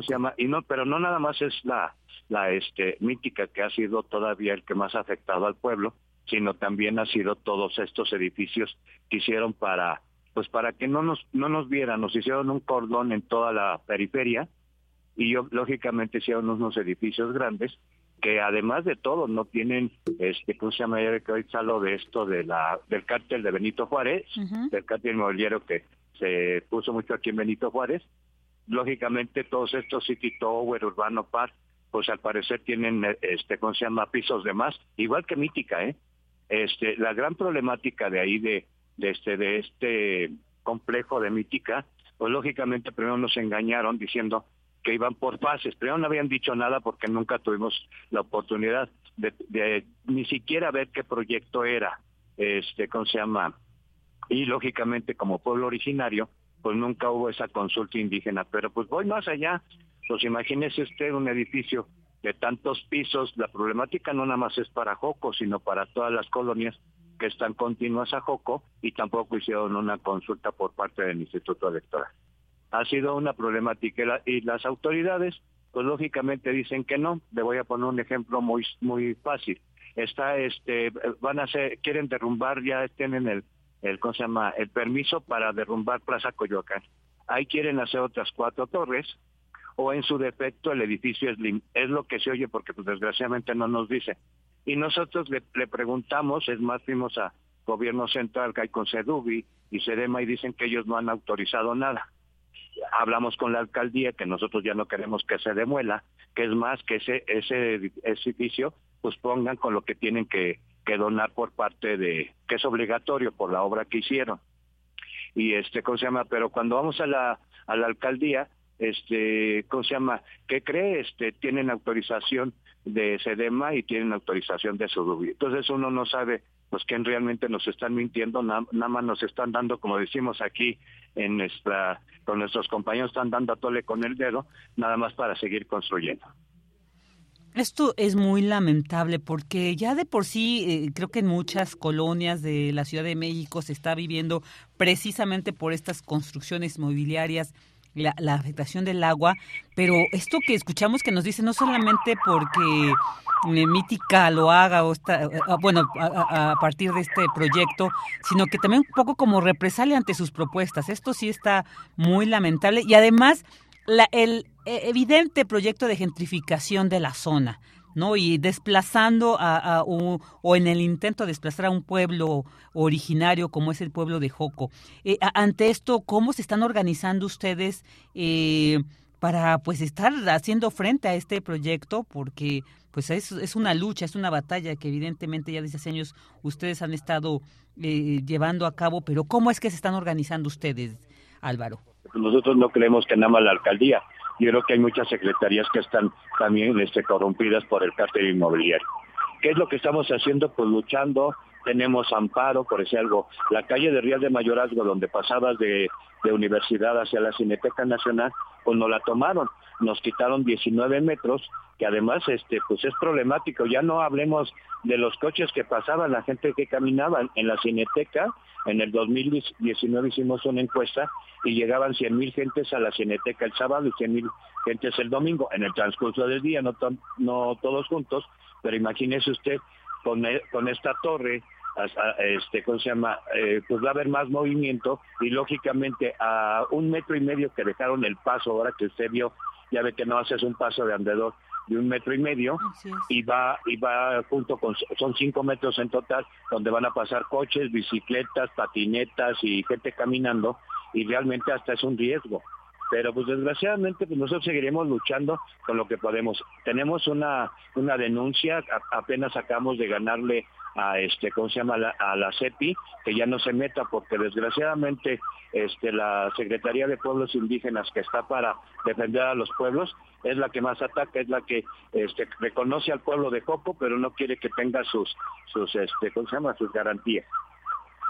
Uy, esto es, es tremendo. Y sí, y le preguntaba porque, bueno, seguramente esta situación pues como le decía, yo como asistente ahí a, este espacio, pues sí me sentí transgredida, pero bueno, esto también despierta como esta preocupación y esta necesidad de seguir eh, de cerca esta situación, no sé, alguna, alguna red, algún espacio ahí, algún eh, link, alguna página donde podamos seguir cómo está esta situación a partir de la organización que tienen ustedes para ver cómo se está desarrollando esto y pues en su caso también, ¿no? Manifestarse en contra de esto porque pues no solamente es en contra del pueblo de Joco, sino yo creo que pues ahora sí es una problemática que se puede extender a otros lugares y zonas de la Ciudad de México. En algún lugar que podamos nosotros seguir de cerca esta lucha, Álvaro en Asamblea Ciudadana del Pueblo de Coco, así se llama en, ¿cómo se llama? en Facebook. Asamblea Ciudadana del Pueblo de Joco. ok. Y bueno, pues ya para ir terminando, Álvaro, algo que quiera, usted que sea importante, que no se ha dicho sobre esta situación y que consideren que es importante que se conozca, ¿no? Que la opinión pública lo sepa para tener claridad sobre esta problemática. Sí, claro que sí. Pues rápidamente lo de la gentrificación, le, comentaba usted que hace como eh, alrededor de 10 años pagábamos dos mil pesos y el día de hoy ya pagamos 40 mil pesos, eso es lo que nos representa anualmente. Lógicamente aquí una de las cosas preocupantes que a mí se me hacen es que los edificios prácticamente tienen el 60% ocupado y el otro 40% desocupado por el costo que tienen las, las cosas. Y lógicamente con los servicios, rápidamente nosotros teníamos 3.500 personas de habitantes, hoy somos 14 y cuando termine el mítica vamos a hacer arriba de 60.000 en un metro cuadrado. Y hablo habitantes, aparte todos los que van de pasada. Claro, claro, porque además esto implica el incremento, el costo de vida, ¿no? Eh, eh, para toda la zona y eso también hay que tenerlo, pues ahí muy presente. Así es, ¿no? Aquí te compras una quesadilla y te cuesta 25 pesos. Claro, ¿sí han sentido ustedes entonces este incremento eh, y cómo lo hacen, lo han sentido? ¿Ha sido como paulatino o de repente ustedes voltearon y vieron esto ya no nos alcanza, esto ya de una manera desmedida se incrementó? No, ha, sido este poco a poco, pero lógicamente los aumentos son del 20 del 20%, 30% y lógicamente aquí en el pueblo originario pues hay gente mayor que desgraciadamente por usos y costumbres no tienen arreglados sus papeles para contar con algún descuento por ser adulto mayor. Híjole, sí, no, entonces se prevé toda una situación muy compleja. Pues Álvaro Antonio Rosales, le agradecemos muchísimo que nos haya compartido cuál es la situación que se está viviendo en el pueblo de Joco. Ahí seguiremos atendiendo cómo se desarrolla. Esperemos que las autoridades correspondientes pues atiendan este llamado, ya no se permita más este ecocidio, esta invasión, porque como escuchábamos con esta problemática, el, la Benito Juárez, pues no queremos llegar a un punto en que después te tenga que proceder a detenciones cuando se pudo haber eh, detenido a tiempo este, estos, estos problemas. Así que pues le agradecemos mucho el que haya estado aquí con nosotros en Prisma RU, Álvaro. No hay de qué, estamos para servirle y el, que, el día que gusten pueden ver el pueblo de Foco. Todas las problemáticas que se oyen las vive el pueblo. Claro, claro, me imagino. Pues sí, ahí a seguir en la lucha. Un abrazo y hasta pronto. Que tenga bonita tarde. Igualmente usted. Ahí escuchamos a Álvaro Antonio Rosales Gadara, activista y representante del pueblo de Joco sobre este, pues esta situación. La verdad no sé si ustedes han ido ya a la Cineteca o por alguna razón que hayan tenido que circular, no sé, compártanos su impresión. Yo recuerdo desde que se estaba construyendo esto, de verdad era de temor de qué está pasando aquí, ¿no? La profundidad de lo que implica esta construcción era, y bueno, ahora lo vemos y sí, eh, de verdad que es muy problemático ya no ver estos árboles que nos acompañaban en ese transitar para llegar a ver esa película que deseábamos, no, ahora ya no, ahora es de sorpresa, ahora pareciera que estamos pasando por un otra cosa que nada tiene que ver con lo que estábamos acostumbrados ver esta, este centro comercial que además, fíjense, mide más de 120 mil metros cuadrados el puro centro comercial, está enorme, entonces pues estamos hablando de una situación muy particular. Ojalá y las autoridades atiendan este llamado y se rescate en la medida que se pueda, pues al, al tradicional pueblo de Joco por donde pasaba. Fíjense, por ahí corría el río Churubusco ya después fue entubado, pero bueno, toda una historia ahí también que hay que proteger y hay que rescatar de las manos de esta inmobiliarias, de estos proyectos que se comen los pueblos, se quieren comer las ciudades. Continuamos. Tu opinión es muy importante. Escríbenos al correo electrónico prisma.radiounam@gmail.com.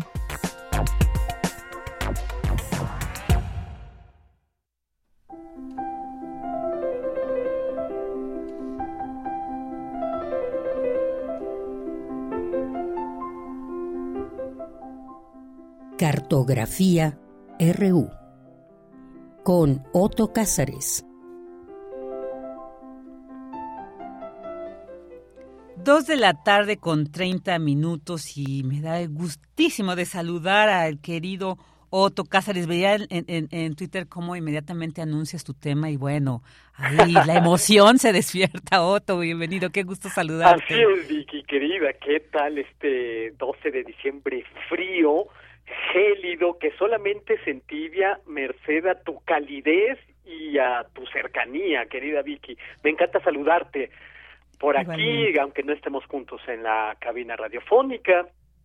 Te abrazo con mucho gusto, abrazo también a quienes nos escuchan y en esta ocasión tengo algunas reflexiones acerca de este atípico mundial de fútbol. Este atípico mundial de fútbol junto con la sorprendente selección de Marruecos que han venido eh, traen consigo una serie de enunciados reivindicatorios porque yo he leído por ahí Marruecos toma la península o Marruecos conquista a sus conquistadores. Probablemente tú también hayas leído eso por ahí con respecto al Mundial y a la sorprendente selección de Marruecos. Pero la conquista de Marruecos nunca fue del todo completa, hay que decirlo. A pesar de los colonialismos español y francés, siempre hubo levantiscas de tribus irreductibles bereberes y aunque después estos bereberes se anexaron a las filas de los ejércitos francés y español, y aunque todavía queda como un penoso episodio que en 1921, hace 100 años, se proclamara la República del Rif, es decir, una república independiente marroquí a la que ningún país reconoció, una república derrocada cinco años después, pues, pues nos hace pensar que hay muchos aspectos de los cuales podemos reflexionar. Marruecos es independiente desde mediados de la década de los 50, se trata de una monarquía constitucional, un califato sunita, y Marruecos siempre ha sido el ansia de muchos artistas sensibles, artistas de los que quiero hablarles sin ningún orden cronológico, ni mucho menos, más bien yendo de acá para allá en una red memoriosa. Por ejemplo, ahí está la película El hombre que sabía demasiado de Alfred Hitchcock que ocurre en Marruecos. Claro, la segunda versión que Hitchcock realizó de la película, porque la había realizado antes, en el año 1934, e insatisfecho, descontentadizo como era, Hitchcock regresó al tema de la película años después, en 1956, con un nuevo reparto, con Jimmy Stewart y Doris, Doris Day, que cantó la inolvidable Lo que será, será, lo que será, será, que además se vuelve el anzuelo melódico que resuelve la película. Lo que será, será es el estribillo que también puede usarse para lo que venga en los cuartos de final de este Mundial de Fútbol. En El hombre que sabía demasiado, un matrimonio norteamericano vacaciona en Marrakech, donde se ven envueltos en una conspiración internacional que incluye el asesinato del embajador inglés, un maquillado que va a morir con un cuchillo en la espalda ante Jimmy Stewart, involucrándolo inmediatamente, su hijo es secuestrado en Marruecos y Doris Day, la madre, se convierte en la verdadera heroína porque encuentra en Londres a su hijo, después de muchos enredos, cantando ese Lo que será, será. En la primera versión de El hombre que sabía demasiado, la de 1934, el matrimonio vacaciona en Suiza. En la segunda versión, la de 1956, el matrimonio vacaciona en Marruecos. Y entre una y otra versión del hombre que sabía demasiado, se abre un abismo. Es el abismo de la belleza, es el abismo de lo espléndido de los lugares para los rodajes que utilizó eh, Alfred Hitchcock. No hay que olvidar en esta secuencia memoriosa Solo los amantes sobreviven de Jim Jarmusch, una película del año 2013 en la que aparece Tilda Swinton como una inolvidable vampiro que camina por las estrechas calles de Tánger y que si hemos de aceptar la hermosa sugerencia de la imaginación de Jim Jarmusch, en Marruecos Tilda Swinton visita al vampiro mayor, el inmortal Christopher Marlowe, el dramaturgo, autor del Fausto, de Tamerlán, y en la película, Christopher Marlowe despacha paletas de hielo, de sangre, en Tánger. Los vampiros solo, mueven en, solo mueren en Marruecos. Los vampiros amantes están condenados a vivir eternamente, pero pueden morir solamente si heredan el amor. Heredando el amor, sobreviven.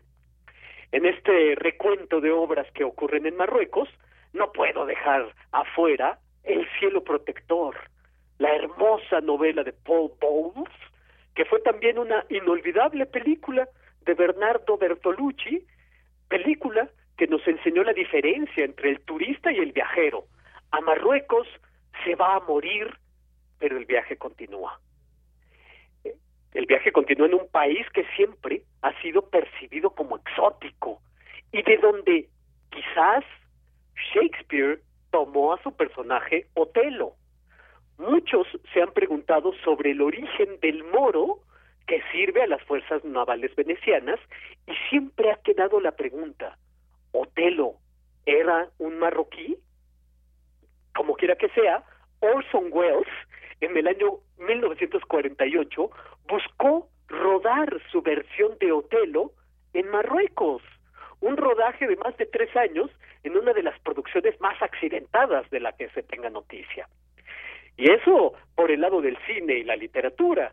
Ocurre que en el siglo XIX el pintor Eugène Delacroix, el pintor de la libertad guiando al pueblo, la matanza de Quíos, la batalla de Sardanápalo, solamente para decir algunos títulos de sus pinturas, eh, Eugène Delacroix tuvo un gran admirador en el poeta Charles Baudelaire, que a su vez fue un gran crítico de arte y que podía ver en un jovencísimo Eugène Delacroix la fuerza caudalosa de su pintura. Dice en un texto sobre Delacroix, eh, lo dice Baudelaire, el señor Delacroix es decididamente el pintor más original de los tiempos antiguos y de los tiempos modernos. Y remata diciendo, es así, ¿qué se le va a hacer? Es uno de los especímenes más completos de lo que puede ser un genio en pintura. Y es que Delacroix se enfrentó a la escuela neoclásica y a sus grandes rituales en los salones de la academia. Baudelaire comentó varios de los cuadros de eh, Eugène Delacroix, incluyendo la pintura El Sultán de Marruecos. Ajá. Delacroix presentó la pintura El Sultán de Marruecos en el Salón de los Independientes de 1845. Eugène Delacroix realizó un viaje de seis meses en 1832, cuando tenía 34 años, acompañó a una misión diplomática francesa para encontrarse con el sultán marroquí Moulay Abderrahman y en sus diarios pues Eugène de la Croix dejó buena cuenta de este viaje. Al llegar a Tánger, de la Croix escribió, pensé que estaba soñando. Había deseado tantas veces ver Oriente que miraba con toda la fuerza de mis ojos y apenas podía creer lo que veía. De la Croix no dejó de hablar en sus diarios de la luz deslumbrante de Marruecos. Eh, regresó de su viaje eh, con cuadernos llenos de bocetos, de apuntes, de baúles llenos de objetos que coleccionó, tapices, platos, vasijas, armas, ropa. En Marruecos de la Croix dibujó calles, jardines, fortalezas islámicas, jinetes. Eh, uno de los eh, cuadros derivados de este viaje que a mí más me impresionan es la Casa de León o la pelea de los caballos árabes. Ah, también está el sultán de Marruecos, el que ya hablé. Eh, fue un viaje de seis meses, pero en este viaje de la Croix se hizo con un acervo de imágenes que desarrolló a lo largo de los próximos 35 años de producción. Eh, siguiendo los pasos de, de la Croix, ya en el siglo XX, Henri Matisse también buscó descubrir la luz marroquí y la intensidad de los colores del norte de África. Arribó a Tánger para reponerse de una depresión. Matisse se hallaba agotado en sus fuerzas artísticas, tenía que rehacerse de los embates, de los reveses de la fortuna de una carrera artística a la mitad de su camino. En ese momento eh, Matisse tenía 44 años y Matisse siempre dijo que en Marruecos la luz es la más dulce y pintó varios cuadros. A mí me impresiona uno que se llama La ventana de la habitación 35, que es el lugar donde el pintor fue a rehacerse. La importancia de Marruecos en Matisse también es que en la pintura aparecen tapices, objetos, eh, hay varios retratos de Sora que realizó en 1911, realizó varios viajes en el interior de, de Marruecos, en caballo, de Tánger a Tetuán, etcétera. Termino diciendo que Matisse pintó un hermoso pórtico azul que es un simbólico trasponer el umbral, una pintura de título Paisaje visto a través de una ventana. Eh, fue, como dije, a rehacerse a Marruecos de unos embates profesionales que le habían acontecido. Para, para renacer es necesario ir a Marruecos. Lo que será, será, cantaba Doris Day en Tánger en la película de Hitchcock y ahora la selección de fútbol de Marruecos quizás pueda sorprender a los pronosticadores. Como sea, veamos el partido desde la habitación 35, como hizo Matisse. Y esto es lo que yo tengo que decir este lunes 12 de diciembre de 2022 en una oda a Marruecos. Una oda a Marruecos, muy merecida. Además, esta imagen de la madre abrazando al hijo también, ¿no? Conmovió muchísimo. Y pues qué maravilla, Otto, como siempre, este, este transitar que has hecho en reconocimiento a esta cultura de este país, de estas expresiones artísticas. Te agradecemos, como siempre. pues estoy encantado, querida Vicky. Te abrazo y, y sí, en efecto, esta secuencia de Doris Day cantando lo que será, será, creo que queda como una impronta indeleble en cualquiera que se haya acercado a estas a estos minutos cinematográficos de Alfred Hitchcock. Así es, y también esta que, que referiste de Solo los amantes sobreviven de mis películas favoritas. Y bueno, ahora la veré nuevamente con esta mirada que nos has compartido. Esto, lo, ha enriquecido. ya te contaré. me alegro tanto, Vicky. Te mandamos eh, un abrazote, como siempre, un gusto, Otto. Hasta muy pronto. Hasta pronto. Nos escuchamos el próximo lunes. Claro que sí. Claro que sí, Otto. Prisma RU. Relatamos al mundo.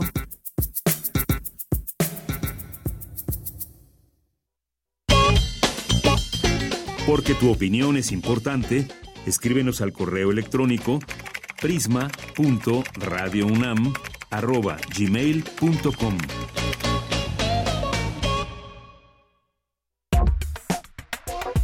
Tu opinión es muy importante. Escríbenos al correo electrónico prisma.radiounam@gmail.com.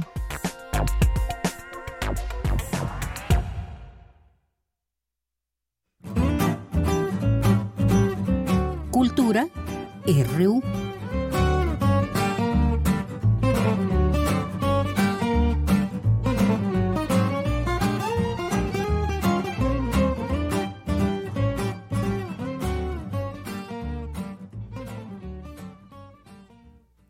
Dos de la tarde con 43 minutos y ya vamos a entrar a esta sección también tan esperada de cultura donde siempre Tamara Quirós nos presenta propuestas muy interesantes, siempre está ahí a la vanguardia de estas actividades, tanto de teatro, música, cine, de todo, de todo. Así que vamos a ver qué nos tiene el día de hoy Tamara Quirós, a quien le doy la bienvenida con mucho gusto, queridísima. ¿Cómo estás, Tam? Ay, qué buena bienvenida, Vicky querida. Siempre es un gustazo escucharte. Y cuando es en el micrófono más, la verdad, debo de confesarlo. Oye, Vicky, pues sí, eh, también es un gusto, dicho sea de paso, saludar a las y los que nos escuchan. Y hoy les tengo información de dos propuestas escénicas que se están presentando en la Ciudad de México y que además van acorde a las fechas que ya se acercan. Estamos cerrando ya el 2022 y la oferta teatral y musical es variada. Acá en el claustro eh, del Instituto Cultural Helénico se está presentando la tradicional pastorela mexicana esta pastorela eh, nos narra el surgimiento de este género teatral popular mexicano mediante un baile prehispánico con el que un indígena adora sus deidades hasta su desarrollo posterior. ¿Qué es lo que vamos a ver? Pues eh, nada más y nada menos que a los siete pecados capitales interpretados por un divertido pelotón de demonios que tientan a los pastores, que son custodiados por el arcángel San Miguel y su escudero San Rafael montado en un burro. La batalla entre el bien y el mal termina en una gran fiesta mexicana que emula una corrida de toros y una pelea de gallos. También eh, conoceremos una versión de la llegada de los españoles y la evangelización católica, simbolizada por un verso de Sor Juana Inés de la Cruz, recitado por marionetas al estilo del siglo XVII, hasta llegar a ser la gran fiesta popular eh, en cuya dramatización participan actores, bailarines, bandas de música y la figura mítica del alebrije, así como los Reyes Magos. Sobre la tradicional pastorela mexicana, conversamos con el director teatral Miguel Ángel Morales. Vamos a escuchar lo que nos comparte sobre esta propuesta escénica. La pastorela está por cumplir 34 años y que es justo mencionar que es Rafael Pardo el que impulsa este proyecto. Él es nuestro productor y él muchos años dirigió la pastorela. La idea de que la pastorela, la tradicional pastorela mexicana, continuemos, que afortunadamente hemos tenido esa fortuna, ¿no? De, de no interrumpir, aún en la pandemia tuvimos la oportunidad de dar una función por streaming, pues es unirnos a este sentir de la sociedad, de la gente, en la cuestión de la fiesta, en la cuestión de la unión, en la cuestión de la identidad. Aunque efectivamente las pastorelas son populares, sí es un género que de repente está, por un lado está menospreciado y por otro lado sí creo que han tocado a las pastorelas al grado de vulgarizarlas tanto que ya no se sabe si las pastorelas son familiares o no. Algunas que específicamente no son familiares, lo cual pues es muy válido si se si se especifica. No, en este caso sí es totalmente familiar. Sobre la representación de los Reyes Magos en esta pastorela, eh, son representados por mojigangas, que son disfraces o máscaras grotescas, especialmente de animales. Y bueno, a las que dan vida las voces de los primeros actores Enrique Rocha, Héctor Bonilla y Juan Ferrara, todo acompañado por fastuosos vestuarios tradicionales pintados a mano. Sobre la participación de estos tres actores y sobre todo de Héctor Bonilla, que tiene poco que lamentablemente falleció, esto nos dijo Miguel Ángel Morales. Escuchemos. No, pues obviamente ahora sí que era parte de la familia, ¿no? Es parte de la familia. Y como parte de la familia, pues duele, cala. Ya de por sí al gremio actoral nos duele que alguien tan reconocido, tan de tanto prestigio, de tanta profesionalidad, pues se adelante ya ya de forma independiente duele, pero que aquí además mm, haya colaborado con con la voz, con una de las voces del de, un rey mago y de una manera muy noble, muy humilde, los tres actores colaboraron para hacer eh, esas voces ya hace muchos años. Realmente nos llena de mucha tristeza y obviamente la, la temporada va a estar dedicada, ¿no? En memoria a don Héctor Bonilla.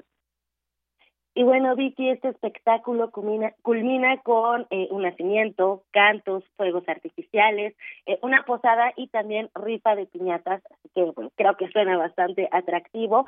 Sin duda, eh, el auditorio podrá disfrutar de esta gran fiesta navideña al aire libre, llena de color, de música, baile y también pues un espectáculo de luz y sonido enmarcado por el majestuoso claustro del Instituto Cultural Helénico, que como dato curioso, eh, fue construido en Ávila, España, en el siglo XII y trasladado a México a mediados del siglo XX. Así que les invitamos a que formen parte de esta pastorela. Y bueno, también otro de los espectáculos que se está eh, presentando en la Ciudad de México y se trata de la celebración que se avecina, que es el Cascanueces. Ya va a cumplir 130 años de haber sido estrenado y aunque la música fue éxito instantáneo, pues el ballet no gozó de gran aceptación en su momento y han sido coreografías más recientes como la de Balanchine, eh, que catapultó la popularidad del ballet y hoy la Filarmónica de las Artes homenajean a Tchaikovsky con una nueva producción y coreografía a este maravilloso ballet, el último de los tres que escribiera. La Filarmónica de las Artes está presentando y además también están de celebración, así que eh, vamos a escuchar parte de, lo, de la información sobre esta, esta presentación de eh, El Cascanueces. Hola, ¿qué tal? Pues estamos muy contentos de que vamos a la mitad de nuestra temporada de El Cascanueces. Felices porque pues hay mucho que festejar. Primero que nada, El Cascanueces cumple 130 años de haber sido estrenado en esta gran obra, pues no nada más musical, sino también del repertorio de la danza, ¿no? También estamos estrenando nuestra propia compañía de danza. Ya debutó la parte de danza contemporánea hace dos meses con un espectáculo que se llamó La Bruja y en esta ocasión, bueno, le toca la parte de danza clásica debutar con la parte del cascanueces. Entonces, bueno, pues estamos de manteles largos porque al tener ahora nuestra propia compañía de danza, que somos la única orquesta en México que tiene su propia compañía de danza, se tuvieron que mandar a hacer, obviamente, eh, vestuarios a la medida para cada bailarín, los tutús, eh, se mandó a hacer también parte de la escenografía, nueva utilería, eh, pruebas de vestuario, pruebas de maquillaje, pruebas de peinados y fue muy emocionante todo este proceso para haber llegado al estreno del pasado 9, el viernes, la primera función. Muy, muy emocionados porque se, se logró el sueño de que se hiciera. Y todo esto sucede gracias a que la orquesta este año cumplió 15 años. Entonces fue que decidimos hacer todo este movimiento entre todo lo que hicimos en el año, muchísimas funciones, hicimos las, nueve sinfonías en cinco días, un logro que ninguna orquesta en México lo había hecho así, por ejemplo, eh, muchas funciones, nos fuimos de gira también con, con los cascanueces, fuimos a dar hasta Monterrey, donde pudimos compartir con el público por allá también. Bueno, precisamente el 18, 18 de diciembre, que coincide con nuestra última función, justo cae el mero día del 130 aniversario del estreno del cascanueces, entonces pues fue un, un bonito detalle conmemorar esta fecha. Entonces, bueno, nosotros nos hizo muy bonito que el mero 18 se conmemoren los 130 años del Cascanueces y vamos a cerrar este año y muy contentos porque ya tenemos toda la programación de 2023, parte de 2024. Esperamos que, el público siga asistiendo a, la sala de conciertos, al teatro, a donde vayamos y pues mucho, mucho que festejar este año, estamos muy satisfechos y el Cascanueces, pues, ¿qué se puede decir? Es un must de la temporada navideña. Todo el mundo se presenta en miles y miles de producciones, simplemente por ahí salieron unos datos curiosos en Estados Unidos son más de 450 producciones distintas. Entonces, imagínate alrededor del mundo cuántas producciones no habrá de esta maravillosa obra maestra que es el Cascanueces.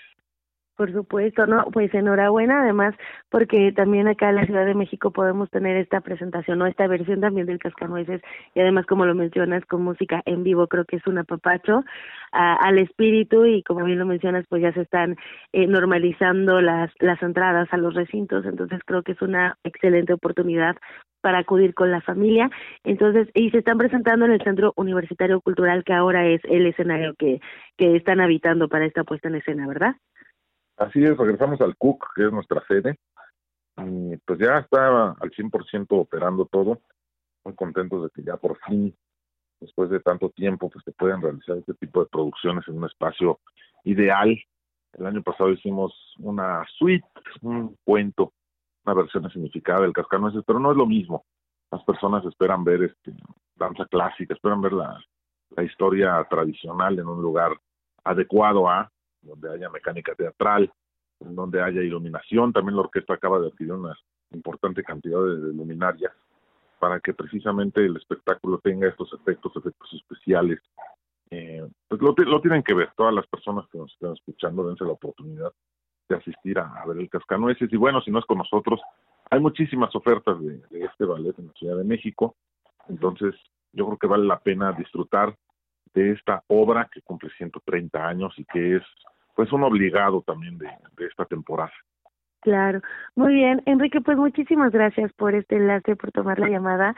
Y pues si hacemos esta invitación a nuestro auditorio, también muchas felicidades por por eh, pues también que ya tengan su compañía de danza. Y bueno creo que es eh, un trabajo, un arduo trabajo el que han estado realizando durante todo el año este 2022 lo cierra muy bien. Y bueno muchísimo éxito también para el 2023 que ya ya hay mucho trabajo, qué bueno por ello.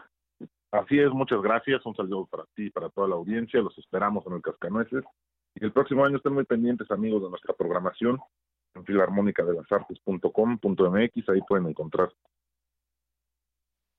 Enrique Abraham Vélez Godoy es director concertador de la Filarmónica de las Artes. El Cascanueces se está presentando con estas nueve funciones. Ya solamente queda el viernes 16 a las 19 horas sábado 17 a las 13 horas y domingo 18 a las 13 horas y 18 horas en el auditorio Fra Angélico del Centro Universitario Cultural, que se ubica en la calle Odontología número 35 en la colonia Copilco Universidad. Los boletos ya están eh, en la página, como bien escuchaban, a Enrique en filarmónica-de-las-artes.com. Así que los invitamos a que se unan a esta fiesta. Son dos propuestas escénicas, querida Vicky, que sin duda son para toda la familia y que, bueno, creo que será un gran pretexto, pues ya eh, la, la las fechas que, que se acercan, ¿no? La Navidad, el Año Nuevo, si festejan o no, bueno, pues pueden eh, tener estas dos opciones para poder convivir con, con todos los que forman parte de su familia.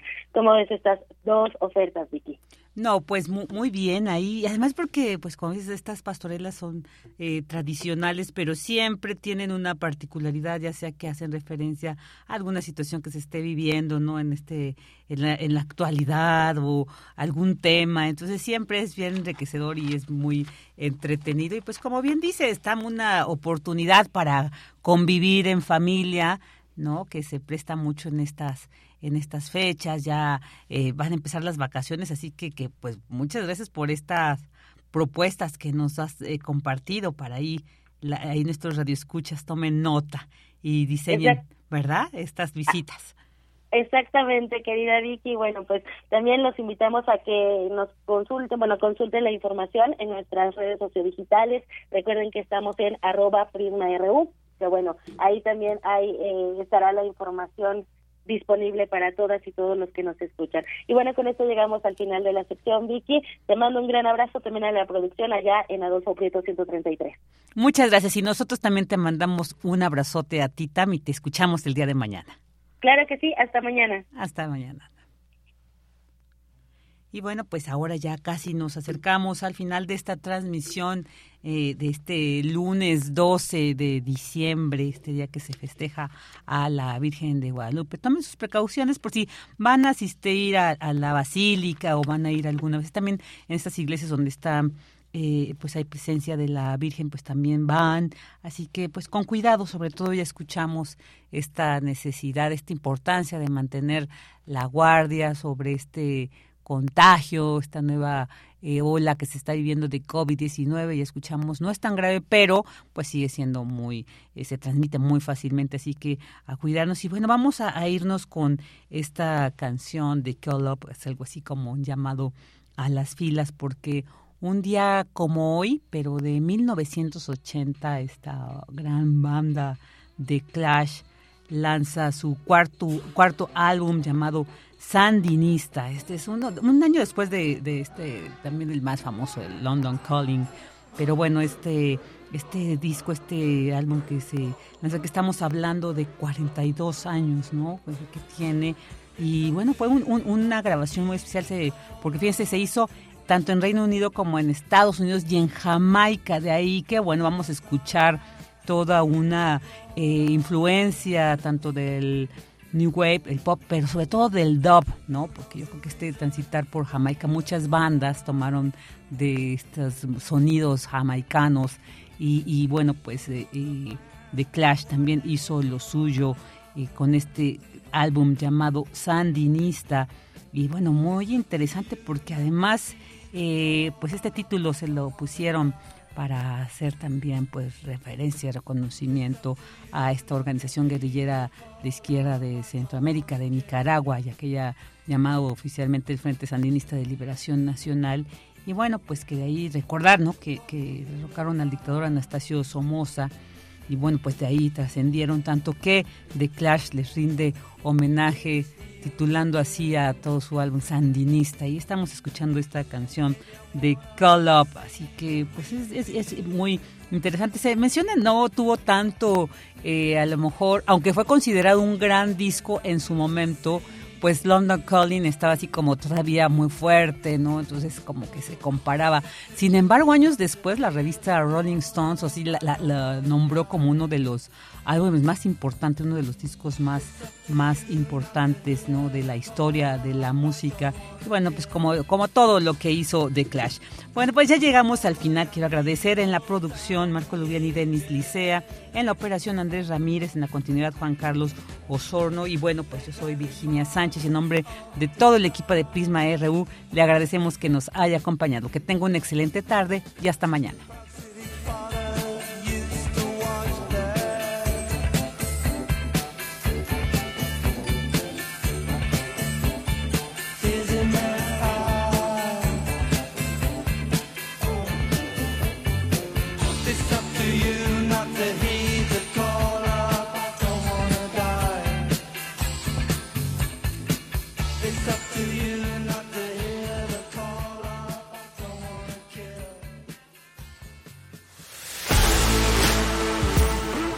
Radio UNAM presentó Prisma RU. Una mirada universitaria sobre los acontecimientos actuales. Prisma RU. Relatamos al mundo.